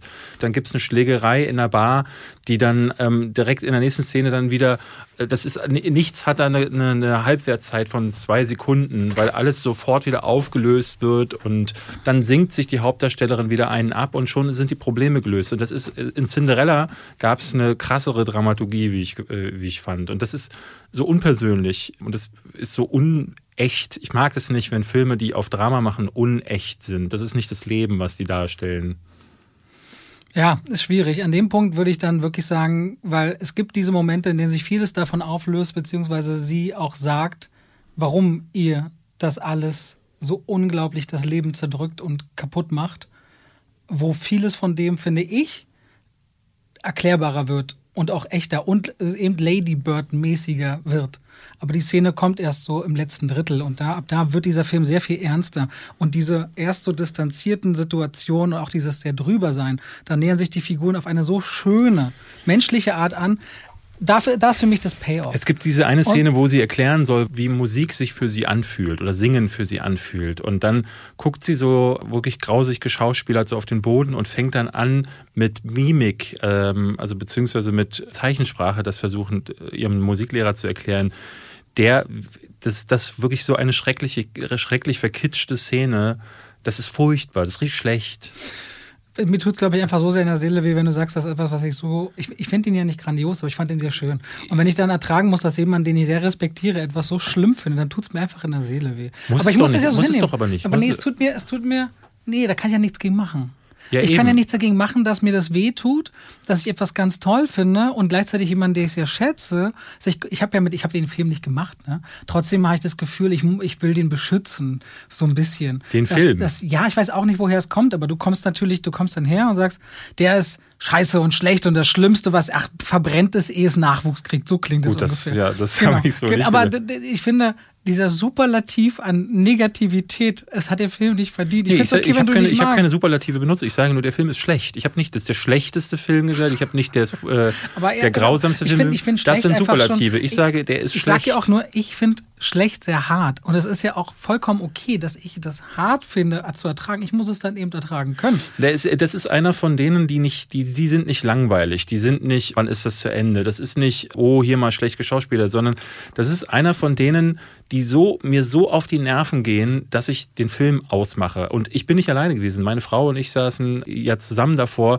Die begann sogar schon vor mir zu stöhnen, weil sie Schauspielerin ist wahrscheinlich auch und sagte, das ist so zuständlich gespielt hat mir dann diesen Begriff erstmal erklären müssen und so. Und es war, wie ich ja auch schon sagte, Szenen fließen nicht ineinander. Dieser Film ist einfach Szenen, du siehst, wie eine Szene beginnt, weil, ich, weil, ich, weil du immer wieder das Gefühl hast, jemand hat gerade Cut geschrien und das ist nicht geil, das ist nicht das ist kein gutes Filmemachen, das ist kein guter Film. Am Ende sind wir da auf unterschiedlichen Wenn er dich trotzdem Punkten. berührt, ja. dann, ne, und mhm. ich glaube, es gibt viele Hörer, die dann sagen werden, ich gucke mir jetzt an, Robi hat gesagt, der gefällt so und dann, wenn er euch auch gefällt, ist das, das super. Das ist ja auch, weil du letzte Woche meintest, dass Sundance so oft Stinker fördert. Ich, ich glaube, das ist ja mein Lieblingsfestival, weil Sundance einfach immer wieder so Filme hervorbringt, die ich sehr, sehr nah am Leben finde. Nun bin ich aber auch ein Mensch, der sich auch gerne catchen lässt davon, wenn Dinge einfach manchmal zu schön sind, wo manche schon zusammenzucken und sagen, das ist mir jetzt dann doch zu kitschig, dann bin ich eher noch gerührt. Ich finde, dass der Sundance wird wahrscheinlich auch deswegen dein Lieblingsfestival sein, weil, also ich meine, wenn ich dich jetzt fragen würde, was war der letztjährige Gewinner? Ach, ich habe sowas nie im Kopf. Genau, aber das ist ja was ein war der letztjährige Gewinner? Ich kümmere mich nicht um Sundance. Ich finde das furchtbar, das Festival, weil es ein Publikumsfestival ist. Und dadurch üblicherweise hat man das Gefühl, dass dann so die Audience-Dinger äh, am meisten gewinnen. Ich gucke dann lieber auf die Sachen so wie Cannes zum Beispiel. Da Okay. bin ich sehr viel mehr gespannt, was da rauskommt. Und die haben, also wenn in Venedig, in Toronto, wenn aus Cannes ein Gewinner kommt, ne, Cannes Parasite zum Beispiel dieses Jahr, ich bin super gespannt, Titane, der neue Film von der Raw-Regisseurin, gucken wir nächste Woche, glaube ich, läuft der, äh, wird er uns gezeigt, bin ich übelst Hype, weil so ein Film, also ein Horrorfilm, der so ein bisschen an Cronenberg erinnert, der in Cannes gewinnt, das kann nur gut sein. So. Und äh, bei Sundance bin ich mir immer unsicher. Dabei denke ich mir immer, okay, hat ein Sundance gewonnen, kann übelster Schrott sein oder auch ein Hit. Weil ich glaube zum Beispiel Little Miss Sunshine war damals auch ein Sundance-Gewinner. Ich kann, also wie gesagt, Lady Bird und Little Miss Sunshine beide erinnerten mich, äh, als ich Coda geguckt habe, an die Filme, ohne dass er für mich auf der gleichen Qualität schwebte. Wie gesagt, mich hat er berührt, ich mochte ihn sehr. David wirklich am anderen Ende, so weit auseinander lagen wir auch schon eine Weile nicht mehr. Nee. Aber wo du gerade von Horrorfilmen gesprochen hast, Äh, hast du den ersten nachholen können? Nein, also Nee. doch, ich hätte bestimmt machen können, hätte ich mir zwei, drei Stunden freigeschaufelt, aber wir hatten einen Doppeltiernotfall am Wochenende. Und wenn es eine Sache mich voll aus den Schuhen haut, ist es, wenn es meiner Frau oder meinen Tieren aus irgendeinem Grund schlecht geht. Und äh, Chichi ist immer noch nicht ganz gesund, auch wenn es sich wahrscheinlich, also auch wenn es gerade nicht wichtig ist, aber wir haben immer noch einen kleinen Tiernotfall und müssen morgen nochmal röntgen und hoffen, dass nichts Schlimmes dabei zutage kommt. Aber das hat mir quasi so ein bisschen die Lust genommen. Äh, habe ich lieber daneben gesessen und jede Sekunde beobachtet, ob ich was erkennen kann und helfen kann, als mir noch einen Film anzugucken. Deswegen nein, ich habe den neuen gesehen, der jetzt rauskommt. Und du hast dir sofort anscheinend Teil 1 und 2 aus den 90ern angeschaut. Ich hatte den ersten irgendwann mal als Kind gesehen und hatte den derart vergessen, dass ich den jetzt einfach auffrischen wollte. Als Kind. Mhm. Weißt du, wie alt? Zehn. Ist das nicht schon ein bisschen traumatisierend, dann so diese Bienen-Horror-Hakenhand-Sache? Nee, ich habe ganz viele Horrorfilme in dem Alter schon gesehen. Also klar, mag traumatisierend gewesen sein, aber äh, nicht so, dass ich dann da dann irgendwelche Träume oder so von hatte. Aber Candyman war eine Figur, die mich in meiner Kindheit auf jeden Fall begleitet hat. Auch deshalb, weil äh, Candyman ja einer der wenigen Urban Legend Filme war, die gleichzeitig so dieses Mutproben-Ding aufgegriffen hat. Also das ist ja eigentlich, geht das Ganze hervor. Ähm, ich habe das in einem Video auf meinem Kanal, jetzt erkläre ich das auch. Es gibt die Figur der Bloody Mary, die in der US-Folklore, irgendwie ist das so eine Figur, die, glaube ich, im 17. Jahrhundert oder so lebte so eine Frau, die war entstellt und dann sind ihr Kids immer hinterhergelaufen und riefen immer Bloody Mary, Bloody Mary und dann wurde sie als Hexe in Salem angeklagt und verbrannt und seitdem ist es eine Mutprobe, in den Spiegel zu blicken, dreimal Bloody Mary zu sagen und dann holt die dich. Und da hat sich Candyman, wie an einigen anderen Sachen auch, hat sich Candyman damals bedient. Die Originalvorlage kam von Clive Barker und jetzt machen sie da nach, glaube, es gab vorher drei Teile, ich habe zwei jetzt gesehen. Und jetzt kommt so aus dem Nichts ein vierter Teil von Jordan Peele, der ja so mit seinen Social-Thrillern, wie er sie selber nennt, sehr bekannt geworden ist nach Get Out und Wir. Und ich fand den toll. Ich fand den richtig, richtig gut, war richtig begeistert. Also John Peel hat ihn mitgeschrieben und produziert, jetzt nicht die Regie geführt. Nia da Costa war die äh, so eine junge äh, Regisseurin, die hat vorher, ich glaube, Little Woods oder so hieß der Film. Warum fandst du ihn richtig toll? Also der fängt schon äh, spektakulär, äh, spektakulär an mit einer ähm, Montage aus Häuserschluchten, die mich total in den Bann gezogen hat. Also generell ist es ja in, im ersten äh, Candyman schon eine, so eine Sache gewesen. Es ging viel um Gentrifizierung, es ging aber auch um so die Projects, also so dieses Armenviertel in, äh, gab es ja in jeder größeren Stadt, äh, in dem Fall in Chicago, Cabrini Green hieß dieses Armenviertel. Und ich fand das schon im ersten Teil einen sehr, sehr cleveren Ansatz, dass die quasi so eine Region innerhalb der Stadt gewählt haben, in die sich niemand hineintraut.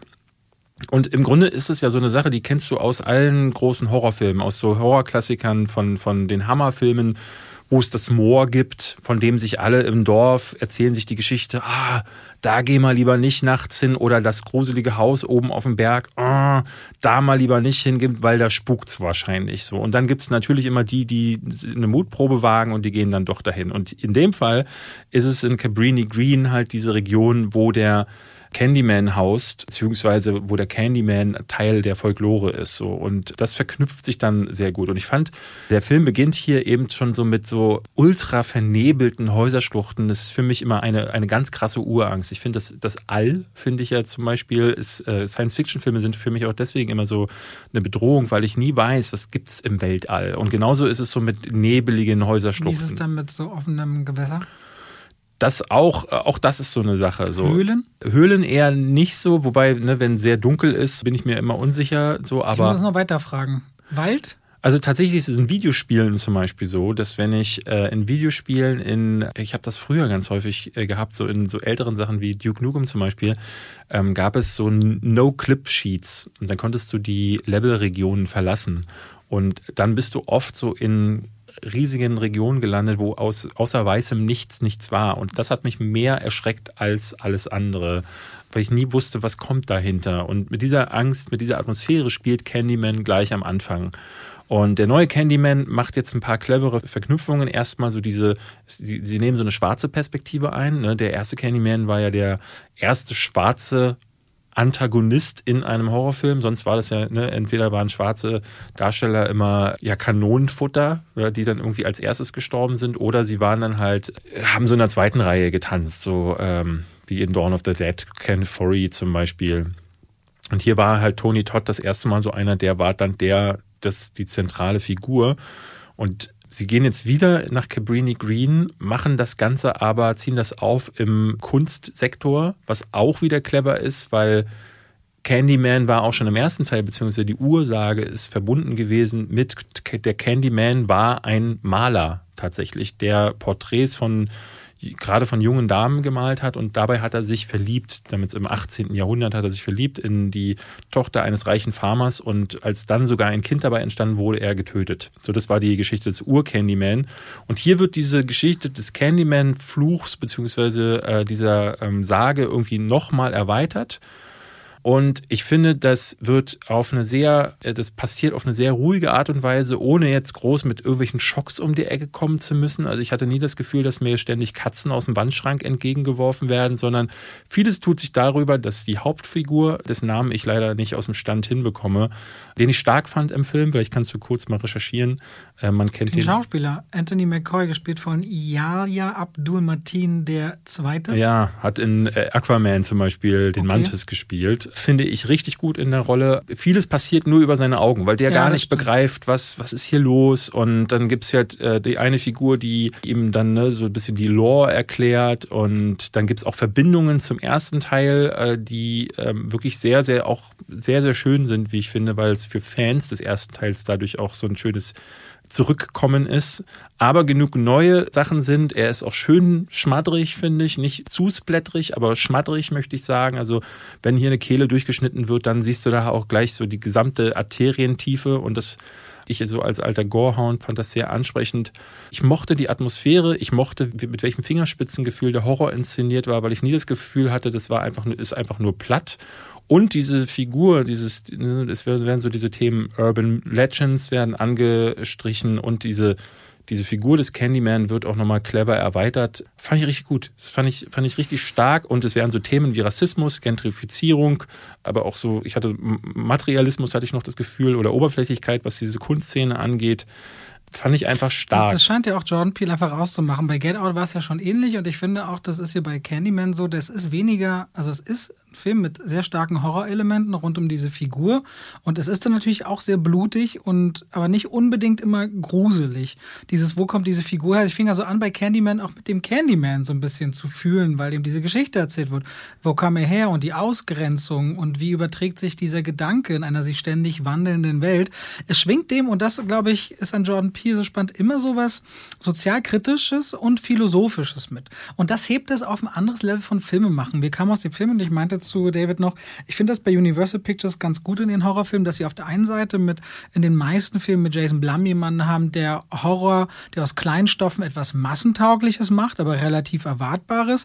Und mit Jordan Peele jemanden haben, der so Stoffe auf so ein erzählerisch starkes Level heben kann, auch vom Aussehen her in so einen fast Block, ja nicht Blockbuster, aber in so einen sehr wertigen Kinolook bringt, ohne dabei aber irgendwie cheesy oder zu einfach geraten zu sein. Der bringt einen gewissen Anspruch mit und ich finde es halt umso schöner, weil erstens, also ich habe jetzt die anderen Teile nicht gesehen, aber er hat erstens dich ja motiviert, den anderen zu schauen. Mhm. Und vor allem, wenn du dann sagst, dass er diesen Bogen schlägt, hat er jemand auch einen großen Respekt von der Figur, wo sie herkommt und denkt sich auch was dabei. Und das scheint bei John Peel was ganz Besonderes zu sein. Ich weiß noch, bei Get Out sagten ja viele, oh, den kennt man ja aus Saturday, war das Saturday Night Live als, als Autoren. Zumindest wahnsinnig viel aus der Comedy und auch sehr viel äh, krass gescripteten Sketches in erster Linie. Ja, Key und, Peel hat ja, das war Key Peel war so deren Erfolgsshow. Die haben quasi den Spot bekommen, den vorher Dave Chappelle hatte. Und mhm. als Dave Chappelle verschwunden ist, haben die sich dann halt nach oben gearbeitet. Aber ich wusste halt, dass es hieß Jordan Peele und Horror. Wie geht denn das jetzt mhm. zusammen? Und alle waren sehr überrascht. Und das tut ihm, glaube ich, richtig, richtig gut, so dass Candyman für mich in den Trailern wie ein einfacherer Slasher aussah als das, was er wirklich ist. Genau. Der hat durchaus mehr, was er mitbringt. Und ich merke auch so, das ist jetzt ungefähr anderthalb Wochen her, dass wir, oder den Film, nee, eine gute Woche, dass wir den Film geguckt haben, dass ich nochmal Lust bekomme, den zu sehen. Mhm, und das auch. passiert nämlich nicht so oft, dass ich sage, oh, den Horrorstreifen. Das passiert mir mir bei einem, bei einem Quiet Place meinetwegen. Aber ansonsten vielleicht bei einem Don't Breathe 2, auf den ich sehr gespannt bin. Aber bei Candyman Der ist mir das passiert. So Na, das ist schade. Candyman habe ich das so nicht kommen sehen. Und auch. Äh, ich finde auch eine sehr schöne Farbgebung, weil er in dieser Kunstwelt ja. arbeitet und weil auch das Morden teilweise sehr öffentlich, es gibt eine Kamerafahrt raus aus einem 15. Stockwerk und das ist eine brillante Das ist eine ganz klasse, ganz wo ich dachte, das siehst du so einen Horrorfilm nee. nicht. Ne? So öffentlich und dennoch ist es gleichzeitig die Kritik dahinter, egal wie sehr alles gläsern ist in diesen Wolkenkratzern, macht doch eh jeder sein eigenes. Ja, und, und niemand kümmert sich so, ja. genau, ja, ja. Das ist, eine ganz, das ist eine Einstellung, in der unglaublich viel mitschwingt und das macht einen sehr gut gelungenen Film an dieser Stelle tatsächlich aus. Ich finde, das ist der beste Film von Jordan Peele, den er tatsächlich aber dann in dem Fall nicht selber gemacht hat, so weil, das muss man vielleicht auch nochmal dazu sagen, Get Out und auch wir hatten immer noch so komödiantische Elemente. Ich finde, er konnte, gerade bei Get Out, das war schon mehr so, dass äh, der Humor immer wieder auch mitschwang oder so ein Augenzwinkern mitschwang, da hatte ich das Gefühl, bei wir aber eigentlich auch. Das hier ist einfach nur ernst, so. Und aber, wie du sagst, gar nicht mal so dauergruselig, aber es hat viel so soziopolitische Themen schwingen halt eben mit und äh, das mit einer schönen Farbpalette. Ich fand den etwas schwer verständlich noch im O-Ton. Das würde ich noch sagen für alle, die Originalton schauen. Den fand ich nicht ganz so einfach verständlich wie die meist anderen Filme. Sehr viele Leute mit sehr tief basslastiger Stimme, wo sich dann oft so im Slang die Worte überdrehen. Ich finde, es ist ein sehr edler Horrorfilm, um es mal so zu sagen. Es sind schöne, sleeke Bilder, aber so atmosphärisch gestaltet und ausgeleuchtet, dass die Atmosphäre trotzdem wirkt. Und weil ich finde es auch immer sehr, sehr stark und mutig, wenn die Regisseure sich in gruseligen Szenen darauf, dafür entschließen, auf den Augen der Schauspieler zu bleiben. Es gibt mehrere Szenen, gleich am Anfang finde ich eine ganz starke Szene, wo so ein Junge vorne ein schwarzes Loch tritt und da dann eine Figur rauskommt. Habe ich total in die Hose gemacht da fast, auch weil die Kamera stark auf den Augen bleibt und auch auf unserem Hauptdarsteller, dessen Namen, ne, wir nennen ihn nur den zweiten, da bleiben, äh, die, die Kamera bleibt viel auf seinem Gesicht und das finde ich sehr stark. Also eine Empfehlung für alle, die schon vom Tra Trailer interessiert waren, äh, Candyman von uns beiden an dieser Stelle. Genau. Jetzt haben wir die Sektion durch, was wir so gesehen haben und wie immer sind wir dabei schon fast eine Stunde lang. Wir wollen natürlich auch Fragen beantworten von euch. Nun muss ich dich mal wieder einmal ganz klar live im Podcast fragen, David. Wir wollen das natürlich nicht bloß kurz abhandeln innerhalb von 20 Minuten, das würde dem nicht gerecht werden. Andererseits haben wir heute eine halbe Stunde später anfangen können als planmäßig und wollen und müssen zu Chang-Chi danach. Wollen wir einen Teil der Fragen heute beantworten und einen zweiten Teil noch mit in die nächste Woche nehmen? Das können wir machen. Allerdings haben wir jetzt, glaube ich, noch, also wenn Ich würde sagen, wir haben noch so knapp 30 Minuten, weil wir sind mitten in einem Bahnstreik. Wir wissen wissen nicht genau, wie wir von A nach B kommen. Deswegen würde ich es nicht überreizen wollen, damit wir nicht nachher doch den Film verpassen. Ist doch aber okay, oder? Machen wir heute ja, und wir, nächste. Ja. Und wenn ihr dann könnt ihr auch gerne noch an dem Post, den David gemacht hat, auch diese Woche noch Fragen ranhängen. Äh, dann okay. haben wir nächste Woche auch noch ein paar mehr. Und damit machen wir das jetzt auch. Und wollen wir wechselweise? Ich habe mir bestimmt 25 Fragen. Ich auch. Dann hau doch mal raus. Ganz einfach mal. Welches Intro von welcher Filmproduktionsfirma gefällt euch am meisten? Die hatte ich mir auch rausgeschrieben. Und ich würde jetzt gar nicht mit einem klassischen Intro kommen, weil ich glaube, die Fanfare von 20th Century Fox wäre wahrscheinlich meine erste also Wahl da. Produktionsfirma, aber Studio? Ja, ich würde Studio, er meint Studios hundertprozentig. Für mich sind es am ehesten die Logos, die abgeändert wurden. Also äh, mein Favorit da immer noch, äh, Scott Pilgrim vs. The World, äh, hatte Universal damals einen Retro-Pixel-Intro, ne? der Planet, der sich dreht, ja. Äh, ist ja da immer so. Und dann auch die Musik, dieses dun, dun, war auch in Retro-Pixel, also in 16-Bit ähm, Das haben sie oft. Bei den Pitch Perfect Sachen haben sie das ja, ja. auch. Ich weiß Oder nicht, dass bei West, äh, bei Waterworld die Erde plötzlich, also die Kugel dreht sich und dann verschwinden, verschwinden die Landmassen langsam das und Opening, die Kamera zoomt dran. Das Opening Spektakulär. Bei Candyman. Was war da? Spiegelverkehrt. Ah, ja. Spiegelverkehrte Schrift. Spiegelverkehrte so Schrift, ja, ja. Sie machen stimmt. das immer mal wieder mit ihrem Logo. Ich habe das mit Produktionsfirma ernst genommen. Für mich ist es nämlich tatsächlich die Firma von Jordan Peele, diese tote Hand, die den Tee rührt. Ah, ah, das finde ich ein mega geiles. Wie heißen die? Blumhaus, Weiß ich nicht. Blumhaus, doch. Nee, nee, Blumhaus ist Jason Blum. Das ah. von Jordan Peele ist das am Zug, wo dann an der Würde, wo ein äh, nicht sichtbarer Passagier nur dessen Hand ja, ja. Äh, so diesen Tee rührt. Finde ich ah. mega geile Produktionsstudio. Ja, mir fiel sofort Twisted Pictures ein mit diesem Barbed Wire Nagel, der keine Ahnung. Habe ich das jetzt nicht im Kopf? Ja, weiß ich nicht. Du bist dran. Ich habe hier eine Genau, wie verläuft es? Das haben, viele haben uns tatsächlich äh, Fragen gestellt, wie es denn hinter den Kulissen bei uns abläuft. Also tatsächlich äh, wollen viele wissen, wie es äh, mit den Studios so in Kon Kontakt ist, aber auch äh, hier ist eine Frage, wie verläuft euer Filmalltag? Bedeutet, kommen Studios oder ähnliches mit Filmen auf euch zu, die ihr schauen oder reviewen müsst? Oder müsst ihr Kontakt aufnehmen? Im Podcast bekommt man ja mit, dass ihr nicht jeden Film freiwillig schaut. Das heißt, irgendwer sitzt euch doch im Nacken, oder? Genau, das hatte ich mir auch rausgesucht. Ja, Im Nacken sitzt eigentlich nee. das Publikum in erster Linie. Ja, nicht und wir uns selbst. Nicht, ja, und, aber nicht selbst. die Studios. Die Studios tatsächlich nie.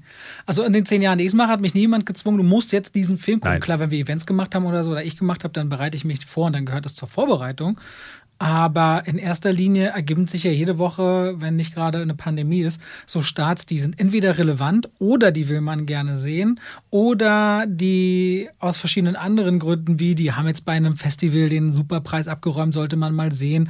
Oder einfach auch nur, manchmal ist es auch, ey, zwischen Presseverführung 1 und 3 und die sind nebeneinander, kommt noch der Film wollen wir den mitgucken? Also ich muss sagen, so ist natürlich der Job, der einen dann auch so ein bisschen antreibt. Ne? Also viele fragen mich immer, warum guckst du das alles? So auch gerade auf äh, Letterbox. Also es ist viel Interesse, aber es gibt natürlich auch so Filme und da muss man sagen, Free Guy hätte ich nicht gesehen, wenn wir diesen Podcast nicht hätten und ich keine Filmkritiken auf YouTube machen würde, weil ich den Trailer so doof fand und Ryan Reynolds eben so doof fand, dass ich einfach aus meinen Vorurteilen heraus gesagt hätte, schaue ich mir nicht an. Auch bei The Forever Purge war auch so, da ja. war auch so ich, ich der Antrieb, der meinte, lass uns den doch mal zusammen angucken. Genau. Und ich dachte so, oh nee, der letzte war so doof und dass der jetzt dann so viel besser ist, das hätte ich nicht erwartet.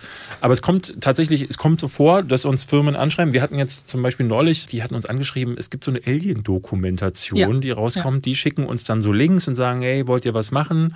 Üblicherweise kriegen wir halt Einladungen und da können wir halt drauf reagieren oder nicht. Also bei mir trudeln gefühlt jede Woche zwölf deutsche Filmpremier-Einladungen oder eben Presseverführungen. Wir gehen übrigens zur Schachnovelle, haben wir beschlossen. Vielleicht wollt ihr ja auch hingehen. Nö. Okay.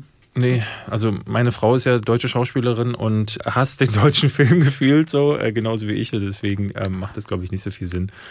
Wobei Fabian gestern, ne, ich kann es nochmal sagen, ich hab's, bin vorhin so rübergegangen, ich kann ihn jedem empfehlen. Und ich sag immer noch, wenn er dir mal an die Finger kommt, nebenan. Gib dem eine Chance. Ja, würde ich, glaube ich, vielleicht auch noch schauen. ähm, ja, deswegen, also so ist, läuft das normalerweise ab, dass wir dann halt diese Anfragen bekommen und dann entscheiden wir, ob wir reingehen und ich glaube, du hast zum Beispiel, weil du ja Serien auch noch machst und so, du hast dann schon. So ja, ich habe viele Serien. Durch die Verlosung kriege ich auch noch mal so ziemlich alles nach Hause geschickt. Und mhm. dann gibt es ganz viele Sachen, wo ich sage, ich habe keine Zeit. Also das, weil das sind dann ganz viele kleinere Filme und auch Serien.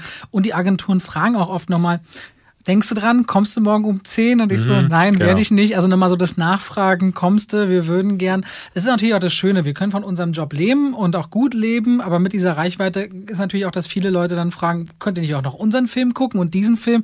Und man muss lernen, Nein zu sagen, muss man wirklich. Ja, es ist halt so, als äh, Influencer so, ich hatte neulich ein Telefonat, da ging es um einen großen Film, der demnächst kommt und für den gab es neulich wieder so ein Event, wo ein paar Minuten gezeigt wurden. Du weißt, wovon ich spreche. Ah, warum ist denn jetzt geheim? Äh, wir können den, ja, es geht um Dune. Dune, ja. So, und äh, ich hatte mit Warner Brothers Kontakt aufnehmen wollen, weil ich sagte so, ich würde da gerne ein Essay zu machen. Und die Person, die für mich den Kontakt übernommen hat, die sagte, oh ja, ich habe mit Warner gesprochen und die dachten, du hast gar kein Interesse an dem Film, weil du zu diesem Event nicht gekommen bist. Und dann sagte ich so, nee, Moment, diese Events finde ich scheiße. Ich hasse das, wenn ich so zehn Minuten aus einem Film Das vorher sehe. beeinflusst einen Wahnsinn. Ja, also der letzte, auf dem ich war, von äh, Lita Battle Angel, da haben die aus unterschiedlichsten Punkten des Filmes jeweils so zweiminütige Clips gezeigt. Und es ist so, du weißt nicht, Der Korrektur, es waren dreimal zehn Minuten. Ich war Gastgeber des Events. Ich Ach so, muss nur ja? offiziell ja. Okay, ich, ich habe es gar nicht mehr im Kopf gehabt, aber das ist so quatschig, weil du, du kannst die Szene nicht einordnen. Ne? Du siehst, okay, es ist ein bisschen wie einen Trailer zu gucken, der einfach äh, 20 Minuten lang ist. Aber du kannst damit nichts anfangen und ich finde, es macht dir das Filmerlebnis danach ein bisschen zunichte. Deswegen meide ich solche Sachen, selbst bei einem Film wie Dune, den ich unbedingt sehen will. Und solche Firmen. Aber in welcher Form hast du nicht reagiert auf die Einladung mit dem äh, Dings? Oder hast du, hast du nur geschrieben, nee, ich will das nicht? Oder du hättest ja auch, also man kann ja auch schreiben, äh, liebe Leute, nee, ich reagiere nie auf so. Sachen, die mich nicht interessieren. Okay, gut. Nie. gut. Ja, wahrscheinlich ist es das. Ich kommuniziere zum Beispiel mal gerne und sage, ey, ich habe voll Bock auf den Film, ich mag aber nicht diese Pre-Footage Glaub ich, sehen, das weil die ich mich sogar in dem Fall Das gemacht schreibe bei ich normalerweise, um genau dem entgegenzuwirken. Ich sage Okay. dann, ich freue mich richtig auf das Ding und genau deswegen will ich es als Ganzes. das Okay, alles klar. Flo Zirkus, um auch Zuschauer zu nennen oder äh, Kommentare schreibenden zu nennen, wie aufwendig ist denn die Recherche für eine Folge Post Podcast, beziehungsweise wie genau entsteht eigentlich eine Folge vom Ablauf her? Und da würde ich gleich noch mit hinten Das ist die alte, andere Frage, die ich meinte, so von, die viel kam. Und da würde ich gleich noch mal dranhängen, hatte ich gesehen, macht uns das überhaupt denn noch Spaß nach 30 Folgen? Das waren so zwei Fragen, die, die packen sich gut zusammen. Oder willst oh Gott, du reagierst so wie darauf, willst du nicht antworten? Nö, also erstmal Recherche, äh, der Aufwand ist quasi nichtig, muss man sagen. Also wir beide ähm, haben, äh, Es kommt unterschiedlich. Also wenn du natürlich jetzt sagst, alles, was wir sichten, ist auch Recherche, dadurch, dass du es sichtest, Mhm. dann ist es viel.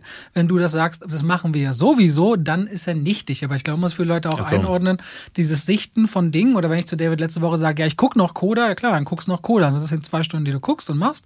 Ob man das jetzt, auf welcher Seite man das sieht, muss man dann selber entscheiden. also was passiert ist, dass ich immer mal wieder auch Situationen hatte, wo ich dachte, scheiße, ich habe eigentlich nur einen Film diese Woche gesehen, mehr ging nicht. Oder nur eine Serie, jetzt muss ich noch was gucken. Das passiert. Aber eigentlich ist es ja, ne, es ist so wie, verdammt, ich habe heute noch nicht viel gegessen, jetzt esse ich mal einen, einen leckeren Cheeseburger oder so. Das ist ja eine tolle Sache. Und da, um den zweiten Part auch zu beantworten, weil ich mit Filmen ja wahnsinnig, und das geht dir ja sicherlich genauso, äh, Na, ich glaube, jetzt, komm, jetzt wird's spannend. ja, ne, weil, weil ich beschäftige mich ja ohnehin die ganze Zeit damit. Ich gucke ja ohnehin die ganze Zeit, so dass ich schon finde, dass das, äh, ich, dass das auch in 60 oder 130 Folgen bei mir nicht anders sein dürfte, weil da ich glaube, was immer so ein Thema sein wird, ist der Stress, der dadurch entsteht, dass du diese Dinge alle sichten musst, dass du gleichzeitig einen YouTube-Kanal hast, wo diese Dinge passieren müssen. Bei mir noch der Letterboxd-Account, dann gleichzeitig hier im Podcast aufgearbeitet werden muss. Und wenn wir mal ein Thema haben wie Frauen im Kino oder Jason Statham, dann müssen wir natürlich auch nachgucken, was gab es da so. Oder bei, bei Zombie-Filmen, damit wir nicht hierher kommen und sagen, äh, Shaun of the Dead war gut und äh, wie hieß denn dieser eine mit, mit den Zombies da? Und da mussten wir uns aber auch eingrooven, weil wir gemerkt haben, dass das auch unterschiedlich stark manchmal geschehen ist, auch mit unterschiedlicher Ausprägung. Also im Laufe der Folgen hat sich dann quasi auch so der Workflow und die Arbeitsteilung auch noch so ein bisschen verschoben. Die Frage mit dem Spaß finde ich spannend. Macht es Spaß nach 30 Folgen? Klar, Ja? ja, Hat sie, ja? ja, hat sich nichts geändert. Hat dir von Anfang an Spaß gemacht? Am Anfang tatsächlich, also sagen wir es mal so, ich, ich hatte am Anfang oder gar nicht am Anfang, sondern es kam so dieser Punkt, wo ich das Gefühl hatte, dass wir, was, und das hast du ja gerade gesagt, wo wir uns eingrooven mussten. Wo ich so ein bisschen das Gefühl hatte, dass der Workload verschoben war, dass ich mehr für den Podcast gemacht habe weil ich häufig dann dieses Thema, ich hatte ja dann noch Instagram mehr gemacht, dann habe ich äh, die Themen oft äh, vorgeschlagen und recherchiert und dann kamen wir auch in so Wochen, wo du halt viel mehr zu tun hattest als ich und dann sagtest so, ah, schaffe ich jetzt nicht mehr zu gucken und das war dann oft so ein Ding, wo ich dachte, mh, darunter leiden am Ende die Gespräche und nur darum geht's mir ja. Ich mache diesen Podcast jetzt nicht, nicht in erster Linie, um Geld zu verdienen, sondern der Gespräche wegen und weil ich da Spaß habe, das Thema zu bedienen. Und ich finde, es hat sich jetzt aber in den letzten ähm, Folgen stark gewandelt. Also ich finde, das ist deutlich besser geworden, sodass ich, ich habe da große Freude dran. Ja, wir haben da einiges aufgearbeitet im Hintergrund. Aber ich zum Beispiel heute, ich habe da heute lange darüber nachgedacht, auf der Vater her, ob ich, weil ich habe zur Arbeit so ein schwieriges Verhältnis, weil ich immer aufgewachsen bin, so in einem Haushalt, wo es hieß, Arbeit macht man, um Geld zu verdienen. Und da muss man nicht Freude dran haben. Und ich merke, wie mir das bis heute noch hinterherhinkt, auch wenn wir zum Beispiel nachher Chang-Chi gucken. Ganz viele Leute werden sich total freuen, oh, man kann heute Chang-Chi sehen, wäre bestimmt spannend, ich liebe Marvel-Filme und so weiter. Und ich setze mich dann oft in so einen Film und bin am Anfang so auf einem Level Null. Und dann hoffe ich, dass mir der Film entweder Spaß bringt oder Überraschung oder Schrecken oder Wut oder was auch immer, was der Film mit mir macht. Aber ich freue mich ganz selten vorneweg zu sagen, oh, jetzt nehmen wir den Podcast auf oder jetzt gucke ich diesen Film. Ich gucke dann meist, was erst mit mir passiert. Und ich merke das auch jedes Mal. Ich weiß, allein die Tatsache, dass es jetzt eine Form von Arbeit ist, blockiert mich manchmal darin zu sagen, und jetzt habe ich nur Spaß. Weil es ganz tief in mir verankert ist. Leider, dass Arbeit eben auch Arbeit ist. Das versuche ich schon immer abzulegen. Ich glaube auch, die Leute merken das nicht. Und ich habe auch ernsthafte Freude, wenn wir reden. Ne?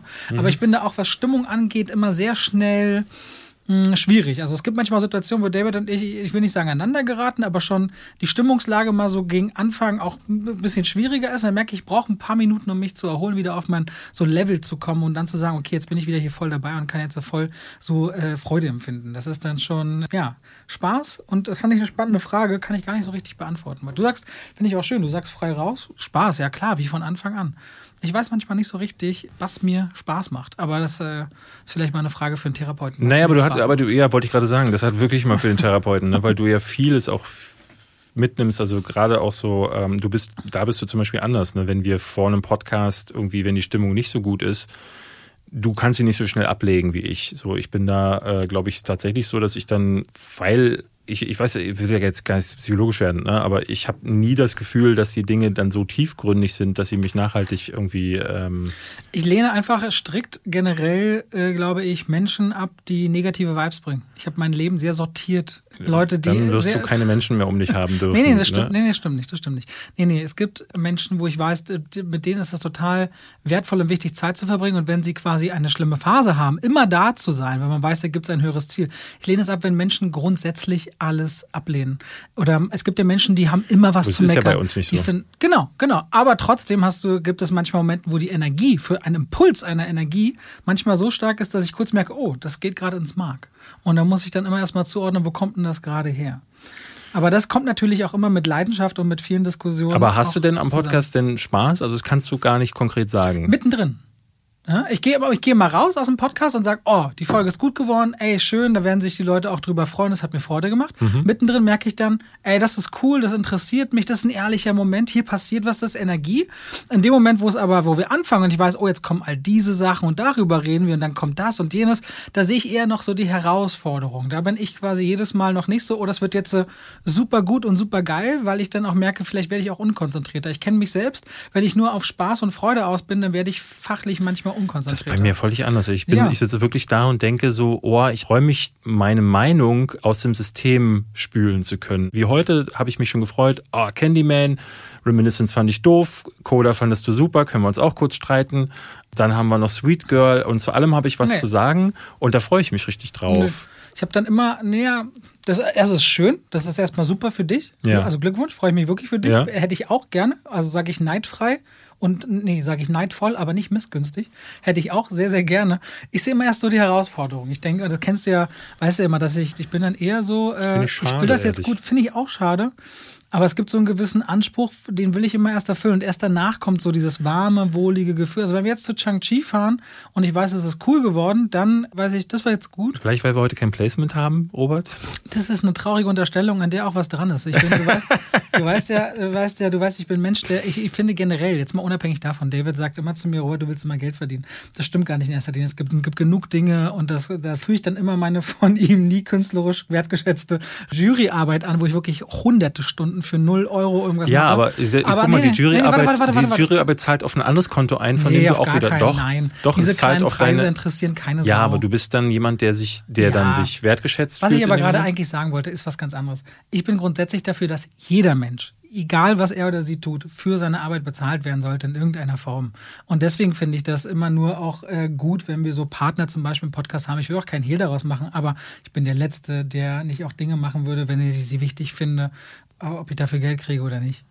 Das ist, ist schon wichtig, äh, mir zu erwähnen an der Stelle. Jetzt haben wir lange über eine Frage geredet, aber das Thema Spaß und Arbeit ist, glaube ich, auch eins, da kann man richtig lange drüber reden. Ich glaube, du musst, kannst da vor allen Dingen, weil äh, ich meine, bei mir kommen die Antworten diesbezüglich ja häufig aus der Pistole geschossen. Seit Jahren kriege ich das ja mit, dass du da oft sehr uneinig bist, wie du zu dem Thema stehst. Was ja auch okay ist. Es kann ja sehr ambivalentes Gefühl sein, ne? Ich glaube, weil meine Urangst immer so ist, dass ich irgendwann das Gefühl habe, nicht, ich will nicht ausbrennen. Ich will, will nicht zehn Filme am Tag gucken oder vier oder so, weil ich dann denke, ah, was ist, wenn du mal ausbrennst? Ausbrennst, weil ja auch vieles so darauf basiert. Und mir das ja auch wirklich Freude bringt. Ich merke immer, wenn ich zwei Tage keine Filme gucke, oh, ich habe richtig Lust, ne? Und ich merke dann auch so bei Koda, der mich ja abgeholt hat, wie schön ich mich verlieren kann in so einem Film. Ich habe nur immer so eine gewisse Sorge, weil da hängt natürlich dann auch so viel dran und naja, du ja. machst das jetzt aber auch seit zehn Jahren und ich muss echt sagen, ich hatte das neu schon mal zu dir gesagt. Ja, ich merke jetzt, ohne genau, ohne Pause, ich merke, weil ich habe die letzten Jahre das immer wieder so gemacht. Ich war mal hier, ich habe da mal bei äh, Florida TV, dann habe ich einen Podcast mit Robin gemacht, dann habe ich war ich bei Nerdscope, bei Giga. Ich habe so viele unterschiedliche Dinge gemacht und der Kanal war ja dann auch so immer, dann habe ich ihn einschlafen lassen, wenn ich das Gefühl habe, jetzt passt das nicht für mich. Du hast ja. durchgezogen und ich merke jetzt ja, wo ich das auch wieder regelmäßig mache, dass das schon auch nochmal anders ist. Es ist halt so, ich muss jede Woche im Auge behalten, wann startet was und schon wird aus diesem leichtfüßigen Filmding plötzlich so ein mehr, nochmal ein mehr Job, ähm, als es vorher war, wo auch ich mich um diese Presseverführungen her, alles dreht sich ja um diese. Aber die Selbstbestimmtheit, finde ich, war immer was, was ich sehr geliebt habe daran. Also ich weiß, wenn ich wirklich ja. nicht wollte, dann würde ich es einfach nicht machen. Und das ist ein ganz groß, ich mache ich mach das schon noch freiwillig und ohne ja. Zwang. Niemand prügelt ein. Ich habe eine kurze Frage Gut, von, ja. von Richard. Schaut die Filme lieber alleine oder zusammen? Und welche hm. Personen sind euch am liebsten?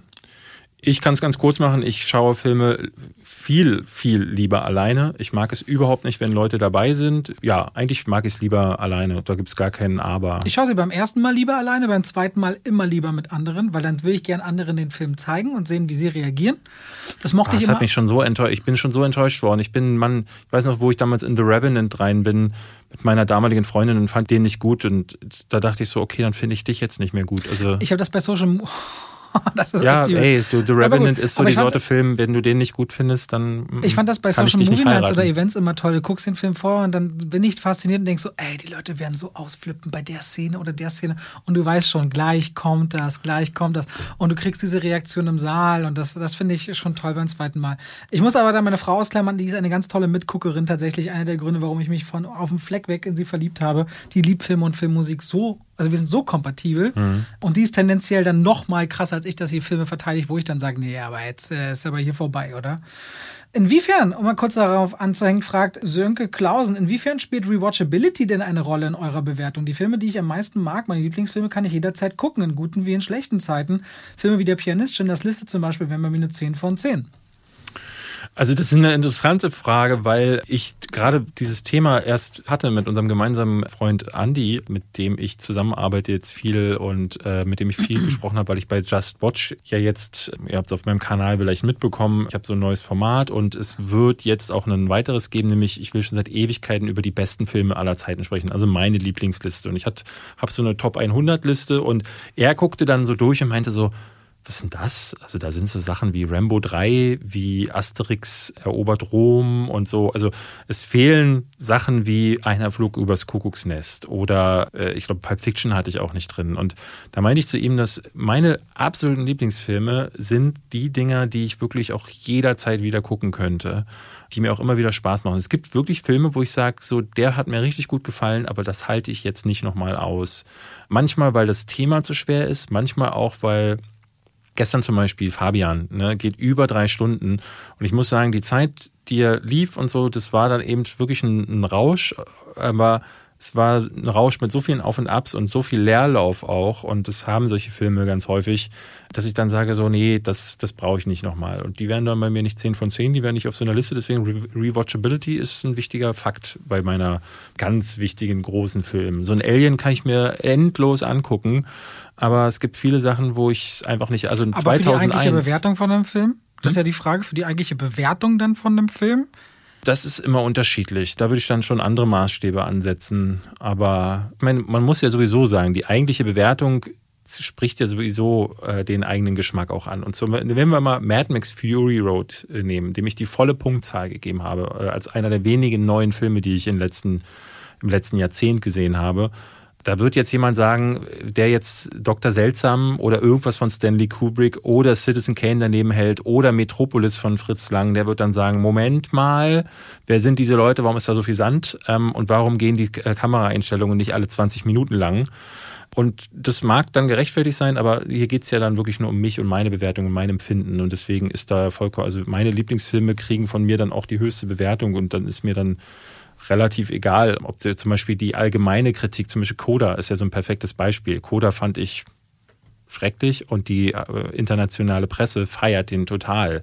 Ne, das ist dann mein Geschmack, der dann sagt so, nee, funktioniert für mich nicht. Da möchte ich schon zu stehen. Gut. Ich finde Watchability, man spürt das oft bei einem Film schon. Mir geht das zumindest so, wenn ich ihn das erste Mal sehe, oh, den will ich am besten normal gucken. Das hatte ich bei Free Guy zuletzt, wo ich dann dachte, okay, den will ich nochmal angucken. Da gibt es noch einiges zu entdecken und zu, daran zu machen. Ich finde, so in der Rückwirkung was ein Film für mich bedeutet, ist das ein ganz großes Thema, deswegen für mich La La Land zum Beispiel so ein Riesending ist. Für die eigentliche Bewertung, also wenn jetzt auf dem YouTube-Kanal erscheint, ob ein Film gut ist oder nicht gut ist, da spielt es kein so großes Thema, weil da geht es für mich um die erste, das erste Erlebnis mit einem Film, wie das einschlägt oder nicht einschlägt. Das heißt, für die eigentliche Bewertung nicht so sehr, aber wenn mich im Nachklapp jemand fragt, ey, die besten Filme ab der letzten zehn Jahre meinetwegen, da ist das immer schon ein großer Faktor, weil man, ja, da, deswegen sind auch so Sachen wie Zombieland und so für mich einfach total cool, weil ich jederzeit wieder gucken kann. Mhm. Ja. Ich habe äh, hier eine Frage von Tobias. Gab es schon mal die Anfrage von Studios, ob ihr gegen Geld einen Film besser bewertet? Nee. Kann ich klar sagen, nein. Ich glaube auch, das dürfen die gar nicht. Also, weil du könntest sowas ja immer als Bestechungsversuch gegen sie verwenden und das wäre ein Riesenskandal, wenn das irgendeiner. Das wäre ein Skandal, aber ich glaube, es wäre nicht mehr illegal, oder? Weil wir ja weder jetzt offizielle Journalisten sind. Ich habe noch einen Presseausweis gar nicht von diesem Jahr und ich weiß gar es wäre nicht illegal, nicht aber das kannst du ja, ne, also wenn das rauskäme und dann kann man ja relativ einfach mutmaßen, dass du nicht der einzige Fall bist. Das ja. würde sich niemand erlauben. Nee. Ich habe Fälle erlebt als Spieleredakteur, weil damals war ich ja auch wirklich Chefredakteur eines großen Verlages. Und da habe ich Situationen erlebt, wo versucht wurde, mit anderen Methoden Wertungen zu erzwingen oder zu verbessern oder wo wir wurden gebeten, ungefähr, dass man die, dass man die nächsten, die Anzeigen, die im gleichen Heft, ja Anzeigen, Anzeigen weg oder du wirst nicht mehr eingeladen oder äh, ne, kriegst keine Spiele mehr zugeschickt. Ähm, was häufig auch genutzt wurde, war, dass die Leute gesagt haben, hm, könntest du dann vielleicht darauf verzichten, einen Test zu machen, wo ich dann gesagt habe, ey, sag mal, geht's noch? Das ist nur ähm, ein einziges Mal passiert mir in den zehn Jahren das von einem Studio, das, das hast du letztes Mal erzählt, genau, ja. in Trunkenheit und ja. aber auch sofort eingebremst, das sonst nie tatsächlich passiert nicht, nee. Nee, das ist in der Filmwelt so nicht passiert. Ich hatte das immer gerade bei Events manchmal so als Vorwurf von Zuschauern, dass sie dann meinten, klar findest du den Film jetzt gut, hast du auch ein Event zugemacht, haben sie ja bezahlt und anders. Dann habe ich gesagt, nee, es läuft ich, andersrum, ich, ich gucke die Filme vor und dann Ich hatte, ich hatte jetzt den konkreten Fall bei mir auf dem Kanal, weil ähm, Universal hat für, äh, einen Placement gebucht für Candyman und ich hatte gesagt, ich würde gerne mal wieder ein Essay machen, weil ähm, das scheint in dem, trotz Artikel 17 zu funktionieren, weil die anderen machen es einfach weiter. Dann hatten die gefragt, ob ich dann neben dem Essay in dem Essay direkt auch gleich die Bewertung machen könnte, ob das eine Möglichkeit wäre. Hast du äh, gemacht? Äh, nee. Weil ich, weil ich, gesagt habe, so, ich kann ja nicht, trennen, ja. Ne, das muss man mit voneinander trennen. Ähm, ich habe mich jetzt dazu entschlossen, gar keine Kritik zu Candyman zu machen, weil ich glaube, ein Video reicht völlig zu dem Thema. Ähm, und wenn die Leute was wissen wollen, was ich davon halte, gibt es immer noch Letterbox und äh, diesen Podcast hier. Also es ist ja nicht so, dass es diese Nachricht gar nicht gibt, aber das kann ich nicht bringen. Also ich kann nicht sagen, übrigens, dieses Video wird bezahlt und ey, zufällig finde ich den Film auch noch geil äh, und deswegen, da muss man in einem Video. definitiv aber in separat Video. die Kritik zu machen, daran, die Kritik separat finde ich völlig unproblematisch, ja, ehrlicherweise. ich auch, aber ich würde jetzt nicht machen wollen, weil ich Weil selbst wenn du es nicht machst, hast du jetzt, wächst du ja genauso den Verdacht bei denen, ah, und jetzt kommt keine Kritik zu Candyman. Äh, nee, Ist das nee, ich sage am Ende, du weißt, was ich meine. Ja, ja, ich sage Futter, am Ende sogar, dass, wenn ihr die Kritik haben wollt, so, aber mir geht es vor allen Dingen darum, auf YouTube merke ich auch gerade so Escape Room 2 zum Beispiel lief gar nicht. Das läuft klickmäßig dann einfach nicht so gut. Und du machst ja so bei dir ist eins so, nach dem anderen. du machst eins nach dem anderen, aber du machst auch wirklich viel, nicht auch nicht alles, aber du machst halt sehr viel und das ist nicht mein Anspruch. Ich möchte schon die Sachen machen, die, also ich würde Candyman normalerweise machen, aber ja. weil ich jetzt schon sehr viel im Essay drüber spreche, ich würde mich eh nur doppeln in der Kritik, Ah. weil diese ganzen Themen wie Rassismus, Hast du Gentrifizierung eigentlich und den so. Spider-Man No Way Home Trailer gesehen? Haben wir eine Tra- äh, Frage auch bekommen tatsächlich? Tatsächlich. Soll man das jetzt noch, soll man das abschließend für heute machen und ein paar Fragen mitnehmen? Dann Wir haben noch mal 20, aktuell wir haben noch dazu- 10 Minuten, Robert. Ja, so, kein Ranking? Nö. Ach so, okay, Nö, gut. dafür haben wir doch viel zu viele andere Sachen. Nee, wir hatten tatsächlich die Frage, äh, wie wir, die beide, die ja von Marvel ein bisschen übersaturiert sind, wie wir diesen neuen No Way Home Trailer fanden. Ich kann. Wie fandst denn du ihn? Also, Vielleicht kann ich auch ganz kurz was zu Eternals sagen. Da- niemals, ganz kurz, niemals, wenn Doc Ock, also Dr. Octopus sagt, Hello Peter im Trailer, steht da Tom Holland gegenüber. Hoffe ich. Also man sieht, dass, dass da, da steht Tobey Maguire gegenüber und sie revealen es jetzt nicht. Ich finde Stephen Strange total komisch, dass er sich da so verhält und diesen Spruch rausdrückt, wobei Ja. er sich eigentlich immer bewusst ist für die Wirkung und noch in seinem eigenen Film sagt, teach me und auch alles immer so ins Gefühl gerückt und also bin gespannt, wie sie es nachher im Film Es auflösen. wirkt total komisch, weil er noch in Infinity War jemand war, der so, ne, also selbst, weil so große Angst davor war, dass das Universum oder dass das in Gefahr geraten könnte, dass er gesagt hat, okay, den Stein rücke ich nicht raus, selbst wenn es euer Leben bedrohen würde. So, jetzt kommt Peter Parker an und sagt so, oh Mann, jetzt weiß jeder, dass ich die, und er so, okay, lass uns einen gefährlichen Zauberspruch machen, der die, das ganze Universum bedroht. Das, das einfach. Vor allem gerade Stephen Strange würde ihm das sofort sagen, hier gibt es jetzt folgende Regeln. Du hältst die Fresse, wenn der anscheinend, also entweder Peter Parker muss dabei stehen bei diesem Spruch, damit er eben diese Gedächtnisauflösungssachen machen kann. Und dann kann man auch vorher die Regeln erklären. Jeder wird es vergessen und so weiter und so fort. Also diese Szene, dass er dann da reinquatscht und dann in dieses Multiverse dann eben reinbricht, weil Peter da irgendwas versaut. Also ganz komisch auferzählt. Nun haben sie es wieder, jetzt können wir wieder diskutieren über dreiminütige Teaser-Trailer. Hm, Ist ja leider so. Ich warte auf den nächsten, Entschuldigung, habe ich verschluckt, Trailer, um zu gucken, was dann der große Reveal wird, ob dann Tobey Maguire und, und Andrew Garfield dabei sind. Das hat mich jetzt nicht gecatcht.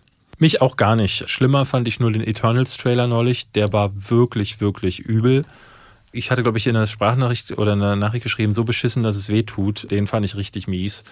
Der ist halt einfach nur, es ist einfach nur tragisch, dass die einen drei Minuten Teaser haben und trotzdem ich das Gefühl habe, es gibt keine Spannungskurve, es gibt keinen einzigen Moment, wo ich dachte, wow, das reißt jetzt gerade mit. Also ich erinnere mich noch an die Zeiten, wo Inception einfach nur die Häuser hochfalten musste, um äh, zu sagen, okay, das ist was Besonderes, was ich im Kino sehen will. Klar, mittlerweile hat das äh, Level der Spezialeffekte äh, eine Höhe erreicht, wo du halt die Leute eigentlich nicht mehr wirklich catcht. Aber dann versuch es doch mit anderen Mitteln. Sie probieren es jetzt hier mit Doc Ock und man weiß ja schon, dass eigentlich, ne, ich hatte irgendwie gesehen, das ist ja sogar Willem Dafoe und das Und man sieht diese Granate vom Green Goblin, also wahrscheinlich ist ja, es die das, Granate. also, äh, es, es wird ja gemunkelt, dass die Sinister Six endlich zusammenfinden. Ähm, also diese, die größten, die sechs größten Antagonisten von Spider-Man sich zusammentun. Aber dann macht doch das, zeigt doch Andrew Garfield, zeigt doch Tobey Maguire stattdessen das einfach pure Langeweile. Also ich fand das ganz, ganz ströge. Ja, das immer uns, nee, ich fand es nicht so schlimm wie du, aber das ist ja oft so. Aber da kommen bei mir keine Vibes auf, dass ich denke, das Ding will ich jetzt sehen. Ich frage mich da wirklich so, ich habe heute wieder im Netz gesehen, Hype, Freunde von mir schreiben, ich bin so gehypt, auf Twitter das Ding trendet und ich denke mir so, sehen, haben wir zu viele Trailer gesehen? Sind wir beide absolut abgehärtet oder sind wir, also du bist ja noch mehr Hype-empfänglich als ich, aber ich denke mir so, was sehe ich da an dem Trailer nicht, was ich nicht schon zigmal gesehen habe? Es ist unglaublich, wie dieser Trailer gar nichts mitbringt und dennoch die Leute ausrasten. Das verstehe ich nicht. Ich, Es gibt keine Musical Cues. Also ich erinnere mich an den ersten Force Awakens. Trailer, was ist der letzte Trailer, wo du gehypt warst? Fragen wir mal so. rum. Jetzt ganz äh, konkret mochte ich den, äh, den letzten. Es klingt jetzt quatschig, so weil Nein. Nee, Titane äh, den Trailer. Also ich fand den äh, Titane Trailer jetzt Okay. super. Aber gab es einen letzten großen, zu einem großen Film-Trailer? Ist das nicht Batman. Robert The, Pattinson? The Batman, ja. wie er ihn da niederprügelt. Generell die Stimmung. Gut, ich, ja. ich finde gut. Wie fandest du äh, den ersten Joker-Trailer damals? nicht so gut. Ich mochte den letzten, den Final Trailer mit der Musik, die auch im Film leider nicht drin vorkam. Den fand ich fantastisch. Also Mhm. Generell fand ich die Joker-Kampagne richtig gut. Ich hatte damals schon Angst, so, äh, das scheint alles relativ wenig zu passieren, weil immer dieselben Bilder im Trailer benutzt wurden. Da war dann schon klar, dass das eher so eine kleine Charakterstudie wird. Ne, was ja nicht so verkehrt gewesen ist. Aber die Trailer waren fantastisch, die mochte ich sehr. Das ist einfach Tom Holland, der, ich hatte ja vor einer Weile mal gesagt, dass ich gespannt bin, was er schauspielerisch noch mitbringt. Und ich finde, der zeigt immer mehr, dass er nicht so viel mitbringt. Und gerade die Figur des Spider-Man und die Zerrissenheit, ich meine, ihn so jung anzulegen, jünger als die Figuren vorher, war ein spannender Ansatz. Aber mit Film 3 musste er eigentlich auch lernen, Verantwortung und eben große Handlungsstränge zu tragen. Und das sehe ich bei ihm nicht so sehr. Ja, ja bis es fängt schon wieder so überkompliziert an. Ne? Also du hast einmal diese Ebene, die im letzten Teil ja schon äh, vorangetrieben wurde, nämlich seine eigene Identität wurde verraten. Das ist erstmal der Ausgangspunkt. Dann geht er zu Doctor Strange, dann wird das Multiverse geöffnet, dann kommen jetzt offenbar alte Spider-Mans und neue Gegner. Das, dieser Film wird doch viel zu voll werden. Da sehe ich das schon so. Also ich, ich erinnere mich noch an Zeiten, an denen die Leute sagten, drei Bösewichte in Spider-Man 3, das ist aber ein bisschen viel, der ja auch völlig uneben wirkt wirkte. Und heute wird es einfach hingenommen, dass Christopher Nolan und wie sie alle heißen, uns mit ihren Geschichten zuspammen können, in denen es zwölf Plot-Ebenen gibt, nichts passt zusammen und dann und die Leute sagen, geil, vier Stunden sechs Snyders äh, Justice League Cut, so geil, ich hab, hab bin richtig gut unterhalten worden für, in jeder einzelnen Geschichte, die da irgendwie drin vorkommt. Also das verstehe ich einfach nicht. So, ich, es, Plots können gerne auch komplizierter sein, aber wenn es einfach nur wirkt wie so, ein, wie so ein Kartenhaus, das aufeinander gestapelt wird und das aber keine homogene Mischung ist, das finde ich einfach, finde ich einfach schade. Ich glaube, so das Darunter Wort, was mir dazu einfallen würde, wäre wahrhaftig, wenn ein Film quasi wie eine Verpackung wirkt, aber da ist nichts, nichts drin, nichts, was so. Ich sehe da am Anfang Zendaya und Peter Parker zum Beispiel rumliegen und ich spüre nicht, dass die beiden miteinander was Besonderes haben. Nee, aber das ist Zendayas ja. Problem. Also ich sehe jetzt schon wieder die. Ich sehe es auch bei Tom Holland. In den, in den Hast du das bei Tom Holland irgendwie gesehen bei, bei, wie hieß der Film, der dann auf Sky sofort rauskam mit. Äh, Cherry. Nein. Das war. Achso, äh, Chaos Walking. Chaos Walking. Also ja, ich ja. sehe bei dem nicht. Nee. Ich sehe bei dem nicht Romantik. Seh nee, ich nicht. aber ich finde zum Beispiel bei ihr auch Dune. Und bei man, sieht, man sieht bei Dune bei ja noch nicht viel. Da habe ich das gesehen, wollte ich mal sagen. Also da habe ich Liebe gesehen. Ja, ja, Andrew Garfield ist ja auch Bombe. Also ich habe die Szene Stone ja auch. geliebt, wie Emma Stone leider da stirbt. unter den wahnsinnig krasse Kameraeinstellung. Gut, wir normalerweise machen wir es ja so, dass wir mit einem Trivia beginnen und mit einem Top 5 enden. Wir enden jetzt auch mit einem Trivia. Fällt dir gerade was ein? Wusstest du, dass die Zeit, also sie stürzt ja von so einem ja, das Uhrturm. Ich, was jetzt kommt, glaube ich. genau, ja. und die Uhr bleibt zu einem bestimmten Zeitpunkt stehen. Ich glaube 10 Uhr 8 oder irgendwie sowas oder 1 Uhr 8. Und das ist die 108 ist die Ausgabe der Spider-Man Comics, in der Gwen Stacy tatsächlich auch stirbt. Und das fand ich einen schönen Verweis, dass die Uhr genau in dem Moment stehen bleibt, auch wenn der, der Moment tragisch ist. Ich bin übrigens einer der wenigen, ich kann bis heute nicht verstehen, warum Amazing Spider-Man 2 in der, in der Kritik, aber auch bei vielen Fans fand ihn super. Fand ihn furchtbar. Ich finde ihn super. Ich mochte ihn total. Super. Also ich fand ihn besser als den ersten Amazing Spider-Man. Und auch die Szene auf dem Times Square, als Electro da die Gitter ja. elektrifiziert. Und ehrlich gesagt auch besser als der die... Der kehrt ja auch wieder, ne? Hä? Der kehrt ja auch ja, wieder. Ja, Stimmt genau. ja. Gut, Leute. Haben wir es für diese haben Folge. Wir's? Wir nehmen ein paar Fragen mit rüber in die nächste Folge, da wir da weniger Filme auch haben werden. Verzeiht uns bitte. Aber es war jetzt, glaube ich, die klügste Lösung. Du sagst, das, du sagst das so. Also ich glaube nicht, dass wir weniger Filme haben, weil wir werden nächste Woche Shang-Chi haben. Und? Aber wollen wir nicht noch über What If mal sprechen? Da hat er ja auch überlegt. Und dann? Dann können wir über den neuen Witcher-Film sprechen auf Netflix. Okay, aber das sind schon Sachen, die, die ziehst du jetzt aus den Fingern. Das, also sind keine Muss, es sind keine Muss dabei, meine Na, ich. das weißt du nicht. Wir haben Shang-Chi, ich das habe ich vorhin angeguckt und gemerkt, es sind weniger. Okay, alles klar. Also hättest du mir jetzt sofort fünf rausgehauen, aber ich glaube, du kannst nicht. Wir, wir, du wolltest ja noch nachholen. Candyman 2, Candyman 3 und Candyman 1 hast du ja auch nicht geguckt. Über die wirst du dann nächste Woche mit so, mir sprechen. Beenden wir doch diese Folge mit einem Vorwurf. Vielen Dank. Bis nächste Woche, Leute. Macht's gut. Tschüss. Danke fürs Zuhören.